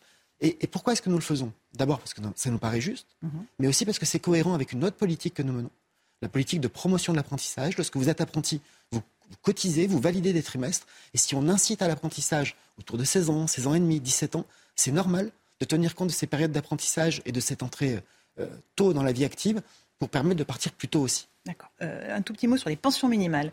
Euh, vous, souhaitez, vous soulignez le fait que les petites pensions seront toutes augmentées pour arriver à 1200 euros par mois. D'abord, c'est brut ou net? Alors, pour être très clair, il s'agit de 85% du SMIC net. Cela représente 1200 euros de retraite brute. Sachant que sur une retraite brute, il n'y a pas toutes les cotisations qu'il y a sur un salaire. Il y a uniquement la CSG. Et le taux de CSG, pardon, c'est un peu technique, mais le taux de CSG que vous payez quand vous êtes retraité, il ne dépend pas que de votre retraite, il dépend de la totalité des revenus de votre foyer fiscal. Et il y a un taux à zéro, un taux minoré, un taux majoré, mais ça dépend du foyer fiscal et donc euh, du niveau de revenu de votre conjoint ou de votre conjointe, de, de celui avec qui ou celle avec qui vous partagez votre vie. Et donc c'est une garantie que nous accordons, 85% du SMIC net, donc 1200 euros brut, à toutes celles et ceux qui auront cotisé toute, le- toute leur vie, une carrière complète, au niveau du SMIC. Parfois on nous dit, mais ça a déjà été voté en 2003 et ça n'est pas nouveau. C'est vrai, ça a été voté en 2003. Mais en 2003, c'est un principe qui a été voté. Personne ne l'a jamais mis en œuvre. Là, nous le mettons en œuvre et nous prévoyons dans la loi un- une indexation, ce qui signifie que si vous prenez votre retraite en décembre 2023, au minimum pour une carrière complète, vous aurez 85% du SMIC en fonction du montant du SMIC de décembre 2023. Si vous prenez votre retraite deux ans, trois ans, quatre ans plus tard, vous aurez 85% du SMIC en montant du montant du SMIC lorsque vous prendrez votre retraite. Euh, on voit que vous connaissez les chiffres par cœur. Est-ce que la solution, ce n'est pas finalement euh, celle qui vient de vos alliés du Modem? Ils vous proposent de passer à 35 heures et demie, euh, c'est-à-dire de rallonger la durée du temps de travail. C'est ça la solution? Non, je ne crois pas et nous ne voulons pas ouvrir un, un débat sur le temps de Pourquoi travail. c'est tabou? Ça, ça n'est pas tabou, mais beaucoup de choses ont été faites. Et puis par ailleurs, avec euh, les ordonnances du début du premier quinquennat d'Emmanuel Macron, avec la défiscalisation et l'exonération de cotisations sociales sur euh, les heures supplémentaires, aujourd'hui, nous avons énormément de salariés en France, salariés et agents publics, qui travaillent plus que 35 heures. Et, et qui, euh, au-delà des 35 heures, euh, sont payés en, en heures supplémentaires, avec une majoration et une exonération. Et si on bouge ces critères-là, très souvent, ça n'est pas du travail en plus gratuit, ce que par ailleurs je ne partage pas, c'est plutôt de la rémunération en moins. Donc c'est un chantier que nous ne voulons pas ouvrir. Nous, nous discutons avec nos, nos amis et alliés du Modem et, et nous savons euh, à la fois leur loyauté et leur engagement. Et dans un débat, c'est normal que chacun puisse avancer des idées, mais c'est un sujet sur lequel le temps de travail, euh, nous ne souhaitons pas ou- ouvrir de nouveaux débats. Mais vos vrais alliés, ce seront les Républicains, évidemment. C'est grâce à eux que vous pourrez éventuellement faire passer euh, Mais cette loi le au groupe, Parlement. le groupe républicain a dit son intérêt par la voix de son président, par la voix du président du parti des républicains, pour un certain nombre de sujets, et notamment sur la revalorisation non seulement des nouveaux retraités pour les petites retraites, euh, mais aussi des, des retraités actuels. Si euh, euh, ce groupe soutient le texte, tant mieux, c'est très bien. Mon objectif dans l'hémicycle est de convaincre un maximum de députés pour avoir une majorité et faire passer ce texte. Ça va être compliqué, euh, vu les fractures qu'il y a au sein de, l'Assemblée. Chaque Un débat est mot. important. Évidemment, euh, je ne résiste pas au plaisir de vous faire parler du Parti socialiste, votre ancienne famille politique. Euh, Olivier Faure a revendiqué hier sa victoire, sa réélection au poste de premier secrétaire, mais il y a des contestations de la part de Nicolas Maillère-Rossignol qui crie au passage en force, qui dénonce des fraudes. Quel, quel sentiment vous avez en voyant votre ancienne famille politique C'est à la fois une forme de, de sourire, parce que je me dis que tout change, rien ne change, mais c'est surtout beaucoup de tristesse pour euh, des militants, des élus locaux qui méritent mieux que ce spectacle pathétique. Pathétique. Euh, Olivier Faure, vous avez pourtant lancé à l'Assemblée nationale. Je ne suis pas dans votre tête ni dans votre peau. J'ai honte pour vous, honte de ce que vous défendez aujourd'hui. Je pourrais lui retourner le compliment, mais surtout, j'ai j'ai eu l'occasion de le dire. Les, procès en trahison, euh, je suis immunisé, et encore plus quand ils sont faits par ceux qui ont vendu la social-démocratie à l'extrême gauche pour sauver leur siège. Et, les procès en hors sol, est-ce que vous n'êtes pas complètement hors sol, monsieur le ministre je, ne crois pas, j'ai la chance, euh, parce que c'est une immense responsabilité, mais aussi une chance d'exercer des fonctions ministérielles. Je sais d'où je viens. J'ai été euh, maire d'une ville ouvrière, populaire, pendant plus de dix ans. J'y suis toujours élu. J'y habite toujours. Je viens d'une famille ouvrière, j'en suis très fier moi-même, et ça ne fait pas de moi un ouvrier. Mais j'ai financé mes études en travaillant à l'usine parce que c'était la seule solution que j'avais grâce à une agence d'intérim pour financer mes études. Donc euh, je crois connaître des classes populaires et des catégories populaires bien plus que ceux qui me font des critiques aujourd'hui et qui, eux, n'en connaissent que ce qu'ils ont appris dans des manuels de sciences politiques. Vous vous attendez à une grosse mobilisation le 31 janvier. Je, ne fais pas la... Pas de nature à vous faire réfléchir à nouveau. Je, ne fais pas la météo du, climat social par définition. Vous y attendez, mais nous, verrons ce qu'il en est le 31. Il faut toujours rester très attentif. Euh, et euh, être attentif, c'est à la fois écouter les, différents messages, être respectueux aussi euh, des, compétences, des, initiatives des, partenaires sociaux. Je, suis convaincu que dans un débat comme celui-ci, où nous avons construit beaucoup de convergences, nous avons avancé avec tous les partenaires sociaux sur beaucoup de points. Ils ne disent pas ça, ils disent Mais, que vous n'avez pas écouté ce qu'ils disent. Non, nous avons beaucoup avancé sur la pénibilité, les carrières longues, le travail des seniors. Il reste des désaccords, notamment sur la question de l'âge et sur des modalités relatives à la pénibilité. Mais je pense que même quand il y a des désaccords que l'on peut assumer, que l'on peut clarifier. Le fait d'avoir un débat apaisé, et, la garantie aussi d'avoir un, débat respectueux et de pouvoir avancer. Merci Olivier Dussopt d'être venu ce matin dans la matinale de CNews pour détailler, c'était important de prendre du temps, euh, tous les points de ce projet de réforme des retraites. À vous Romain les armes pour la suite. C'est News, il est 8h30. Merci à vous, Laurence Ferrari, et à votre invité, Olivier Dussopt, hein, le ministre du, Travail, qui euh, va partir à, à l'Elysée pour le Conseil des ministres où il va présenter la réforme des retraites qui est le sujet du moment. Vous l'avez entendu, donc défendre le, texte. C'est aujourd'hui que le texte est présenté en Conseil des ministres. Emmanuel Macron a dit euh, hier soir que le Parlement pourrait aménager ce projet de réforme. Les syndicats sont toujours vent debout contre le projet de loi. Écoutez ce que nous disait Emmanuel Grimaud, spécialiste des questions de retraite. Il était en direct avec nous à 7h10 ce matin. On sous-estime sa date de départ et on sous-estime également le montant de la retraite. Nous, on a un décalage de 30% entre ce que les gens pensent qu'ils vont gagner et ce qu'ils gagnent réellement. Ah oui. Ce qui est forcément complexe. On pense qu'on a des petites pensions et on pense que toute réforme est faite pour vous. Euh, Finalement, c'est un petit peu mieux que ce qu'on imagine. C'est beaucoup mieux que ce qu'on imagine. C'est beaucoup mieux que ce qu'on imagine. Euh, comment vous la vendriez, vous, euh, la, réforme aux Français? Quelle est l'urgence, là? Vous qui êtes un spécialiste, vous connaissez ça par cœur. C'est difficile ce que vous me demandez. Oui. Alors, déjà, déjà, il y a deux choses. On, ne, on ne sait pas que le départ, l'âge moyen de départ dans le privé, c'est déjà 63 ans et 4 mois. Ensuite, entre la génération 1960, qui, est, qui a liquidé sa retraite, là, qui a pu liquider sa retraite l'année dernière, et la génération 1968, il y a il, elle partira déjà, puisqu'elle est rentrée beaucoup plus tard dans la vie active, elle est rentrée un an et demi plus tard, elle partira, et, le calendrier de la réforme Touraine qui vient s'ajouter à ça, la génération 1968 part déjà naturellement deux ans plus tard que la génération 1960, que celle qui est partie l'année dernière. Donc effectivement, le décalage ne sera pas vraiment de deux ans pour tout le monde. Ça, c'est la première chose. Hmm. La deuxième chose, et ce que personne n'avait dit en 2010 à l'époque de la réforme d'Eric Wirth, c'est que travailler plus longtemps, mécaniquement, ça augmente le montant des retraites. Voilà, effectivement, si on travaille plus, ça augmente le montant des retraites. C'est mécanique. Des députés de la majorité, écoutez, qui font partie du Modem, veulent revenir sur les 35 heures. Dans le cadre des débats sur la réforme des retraites, certains élus du Modem vont déposer, un amendement pour augmenter le temps de travail hebdomadaire et passer de 35 heures à 35 heures et 30 minutes, 35 heures et demie. Florian Tardif, l'idée divise la majorité. Selon vos informations, les députés pourraient même renoncer à présenter cet amendement? Et oui, on tempère déjà. C'est une option, une option seulement qui n'est pas hmm. validée et qui pourrait être validée potentiellement disent-ils, euh, lors du euh, bureau du parti qui se tiendra mercredi. Bon, comprenez qu'on n'a pas beaucoup aimé cette proposition qui émane donc aujourd'hui des députés du Modem au sein de la majorité et notamment dans le camp du parti présidentiel. Regardez plutôt ce que, ce que disait hier le porte-parole du gouvernement, Olivier Faure. Je serais plutôt enclin de ne pas ouvrir le chantier du temps de travail hebdomadaire au moment où on est déjà dans un chantier qui concerne les retraites, comprenez, n'allumons pas un autre feu alors même que celui autour de la réforme des retraites est encore euh, n'est pas encore éteint. Pire, ce genre de proposition, vous l'avez compris, pourrait bien l'alimenter. C'est ce qu'on redoute au sein de la majorité, d'où le nom ferme du gouvernement adressé, vous l'avez compris, aux députés du Modem qui risquent de ne pas présenter cet amendement.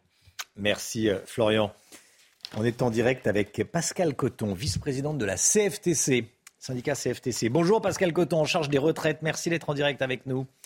Le texte passe en Conseil des ministres, avant l'Assemblée bien sûr. Le, gouvernement semble changer de ton, mais l'objectif reste le même. Hein. les 64 ans et les 43 ans de cotisation.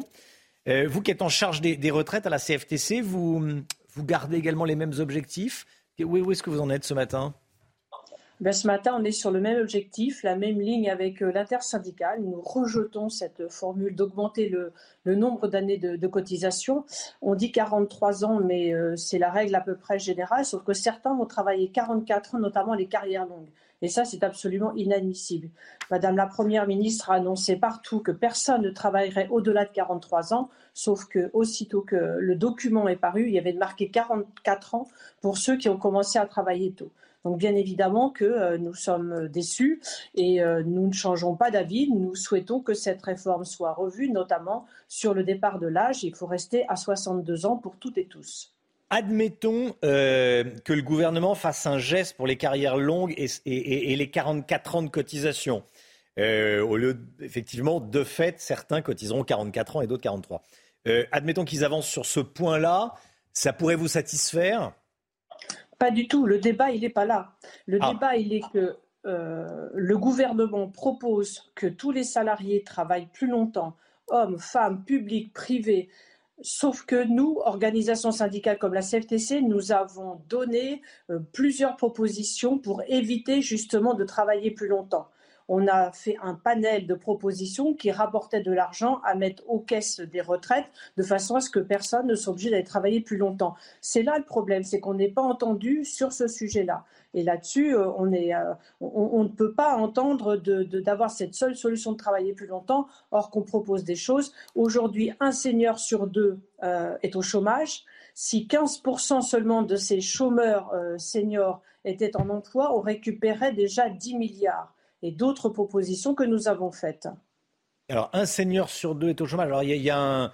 Euh, c'est pas véritablement ça. Il n'est pas vraiment en emploi, mais certains sont pas, ils sont pas tous au chômage. Mais même s'il n'est pas au chômage, euh, c'est pire, parce que ça veut dire qu'il n'a absolument rien du tout, peut-être hmm. au RSA, donc c'est bien pire.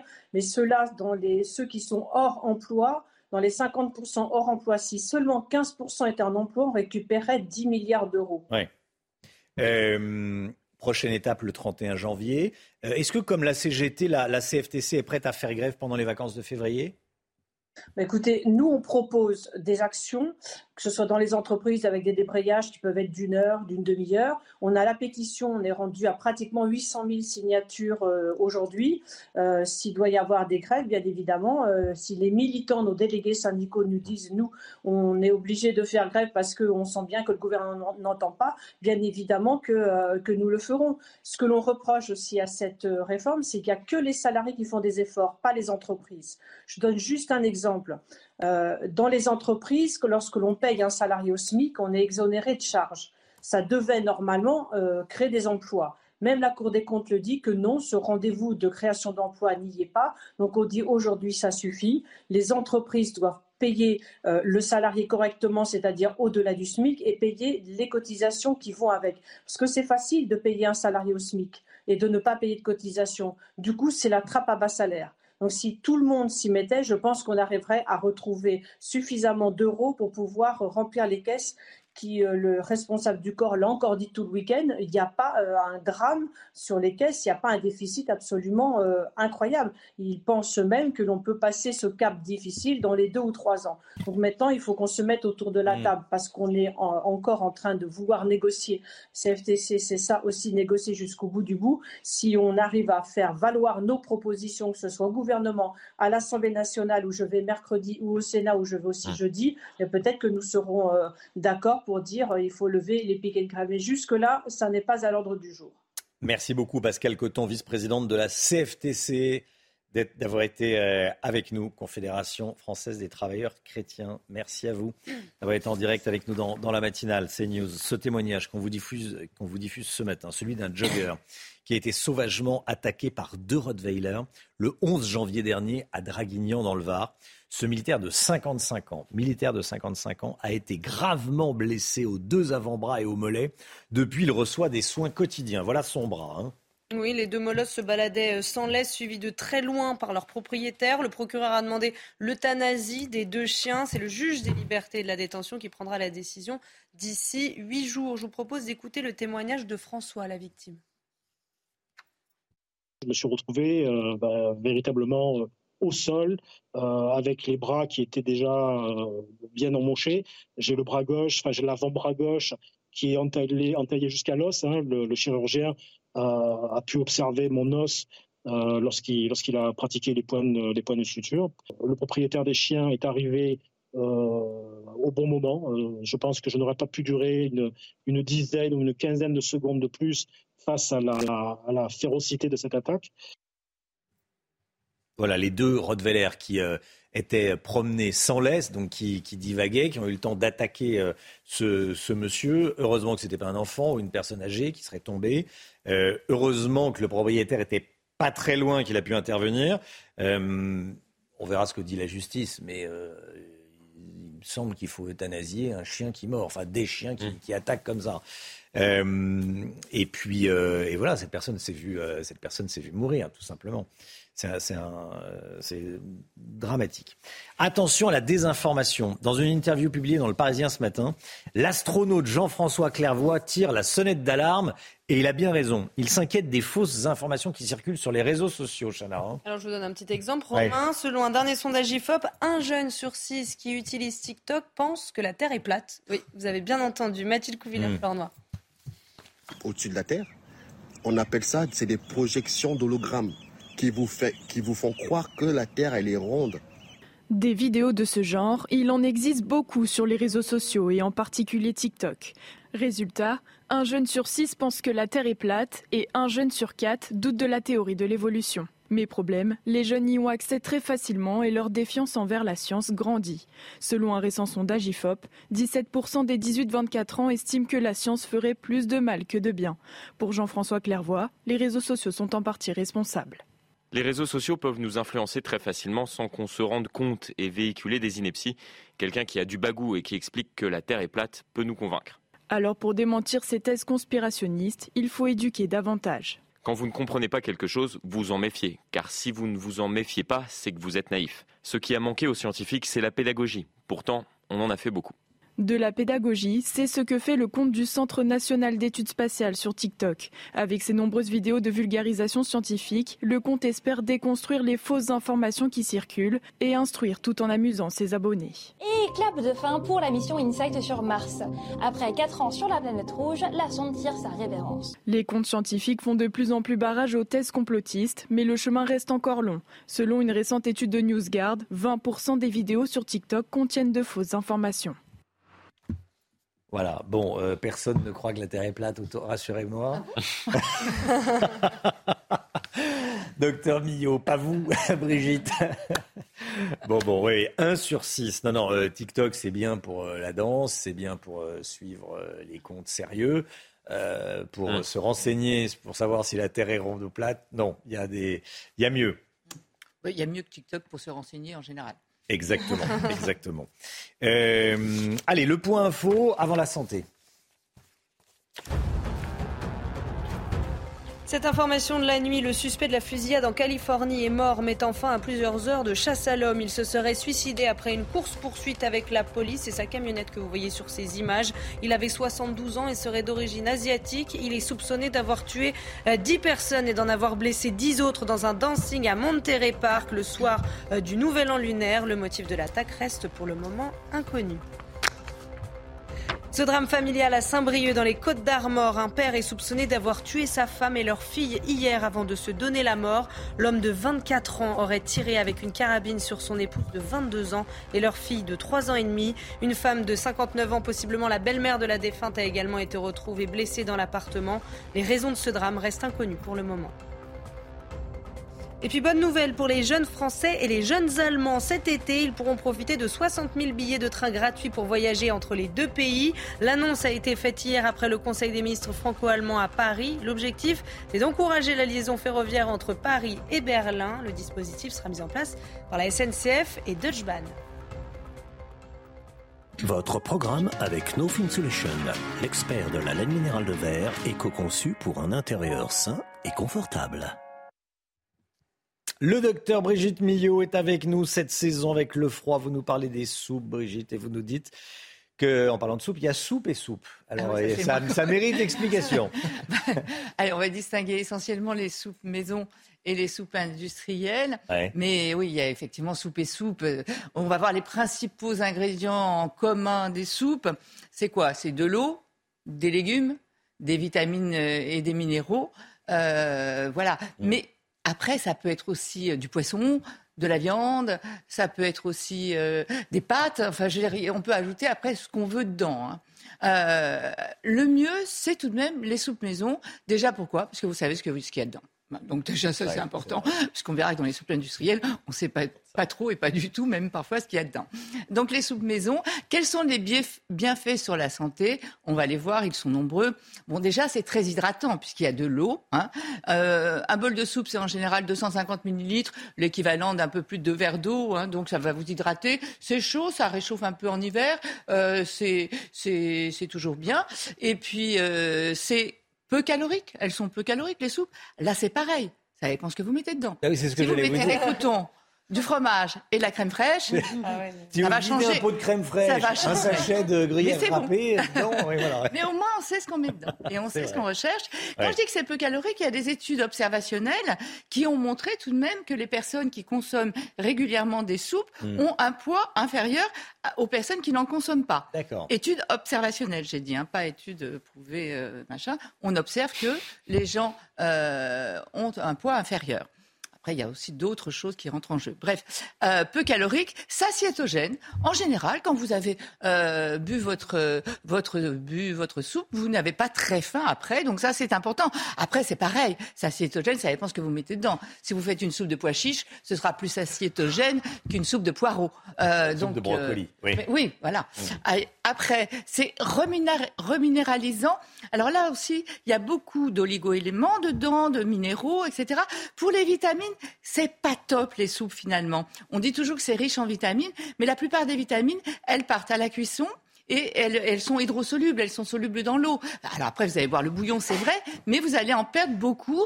Moi, ce que je vous conseille, c'est de pas trop cuire vos légumes non plus et pas trop chaud ne pas boire les soupes trop chaudes pour garder un maximum de minéraux. Et dès que vous avez acheté vos légumes, Faites la soupe, ne les laissez pas déjà euh, dans le bac du réfrigérateur parce que avec la lumière, etc., ça perd énormément de vitamines et très rapidement. D'accord. Donc, de préférence, les faire rapidement. euh, Ne pas faire tremper vos légumes dans l'eau, sinon ils perdent déjà les vitamines de, de l'eau pour les laver. Oui, dans le bouillon parce qu'on va un peu en récupérer, mais pas trop chaud et pas trop cuit les légumes. Après, ça vous apporte euh, aussi, c'est équilibrant. C'est déjà une des cinq portions de fruits et légumes qu'on vous recommande par jour, donc euh, euh, c'est important de les avoir. hein. Euh, donc, ça a quand même énormément de bienfaits. Oui. On le voit. Ça, c'était la plupart des soupes. Le problème, c'est quand vous arrivez dans un supermarché. Je pense qu'il faut vous équiper d'une loupe, de lunettes et d'une calculette. Parce que quand vous arrivez là-dedans, déjà, il y a les rayons de soupe, il y a tout. hein. Hmm. Il y a du, de la brique hydratée, des, des soupes euh, thaï, chinoises. euh, après, il y en a au rayon frais maintenant, en bouteille. Il y a vraiment de tout. Et là, juste un conseil, parce qu'on ne va pas euh, chercher chaque soupe. Bien sûr qu'il faut lire les notices. Je regarde les matières grasses. Il faut abs- mais c'est bien. Mais oui, mais pour les soupes, il vaut mieux regarder les légumes. Une soupe de légumes doit contenir 50% de légumes. Et moi, je me suis amusée ce week-end à regarder un petit peu les soupes. Euh, vous avez euh, soupe de poireaux, un peu minceur, un truc euh, svelte, euh, je sais pas quoi et tout. Vous regardez, en fait, il y a 50%, mais de pommes de terre. Je rappelle que la pomme de terre est un féculent, c'est pas un légume. Et il y avait 6% de poireaux. Alors c'était vendu comme une soupe poireaux. Après, je regardais une Ah soupe oui. au poulet. Alors là, méfiez-vous. Quand vous voyez à l'ancienne, dites-vous bien que si c'est à l'ancienne, normalement c'est maison, c'est pas industriel. Donc euh, voilà. Quand, donc quand vous regardez, je regardais une soupe de poulet. En fait, dedans il y avait de la graisse de poulet et du de l'extrait de poulet. Alors je ne sais pas ce que c'est. On n'a pas très envie de savoir d'ailleurs. non, mais il faut regarder. Donc vraiment, surtout, une chose à regarder, c'est qu'il y ait au moins 50% de légumes quand vous voulez une soupe de légumes. Et c'est vrai que derrière, c'est écrit évidemment tout petit, il y a du sirop de glucose. On n'a pas besoin de rajouter du sucre aux, légumes. Enfin voilà. Après, je pense que les meilleurs, en tout cas dans ce que j'ai pu regarder, mais je ne suis pas 60 millions de consommateurs, ce sont les soupes en en, verre, hein, euh, au rayon frais, voilà, où là, il y a le, très peu d'ingrédients et de bons ingrédients. Mais voilà, mais la soupe, c'est bon pour la santé, mais ça ne fait pas grandir. Ah, c'est sûr? Votre programme avec No Solution, l'expert de la laine minérale de verre, éco-conçu pour un intérieur sain et confortable. Il est 9h10. Merci d'avoir démarré cette journée, cette semaine avec nous sur CNews. Dans un instant, c'est l'heure des pros avec Pascal Pro et ses invités. Si vous voulez retrouver les meilleurs moments de la matinale, c'est sur cnews.fr. Belle journée à vous. À demain. Tout de suite, Pascal Pro dans l'heure des pros.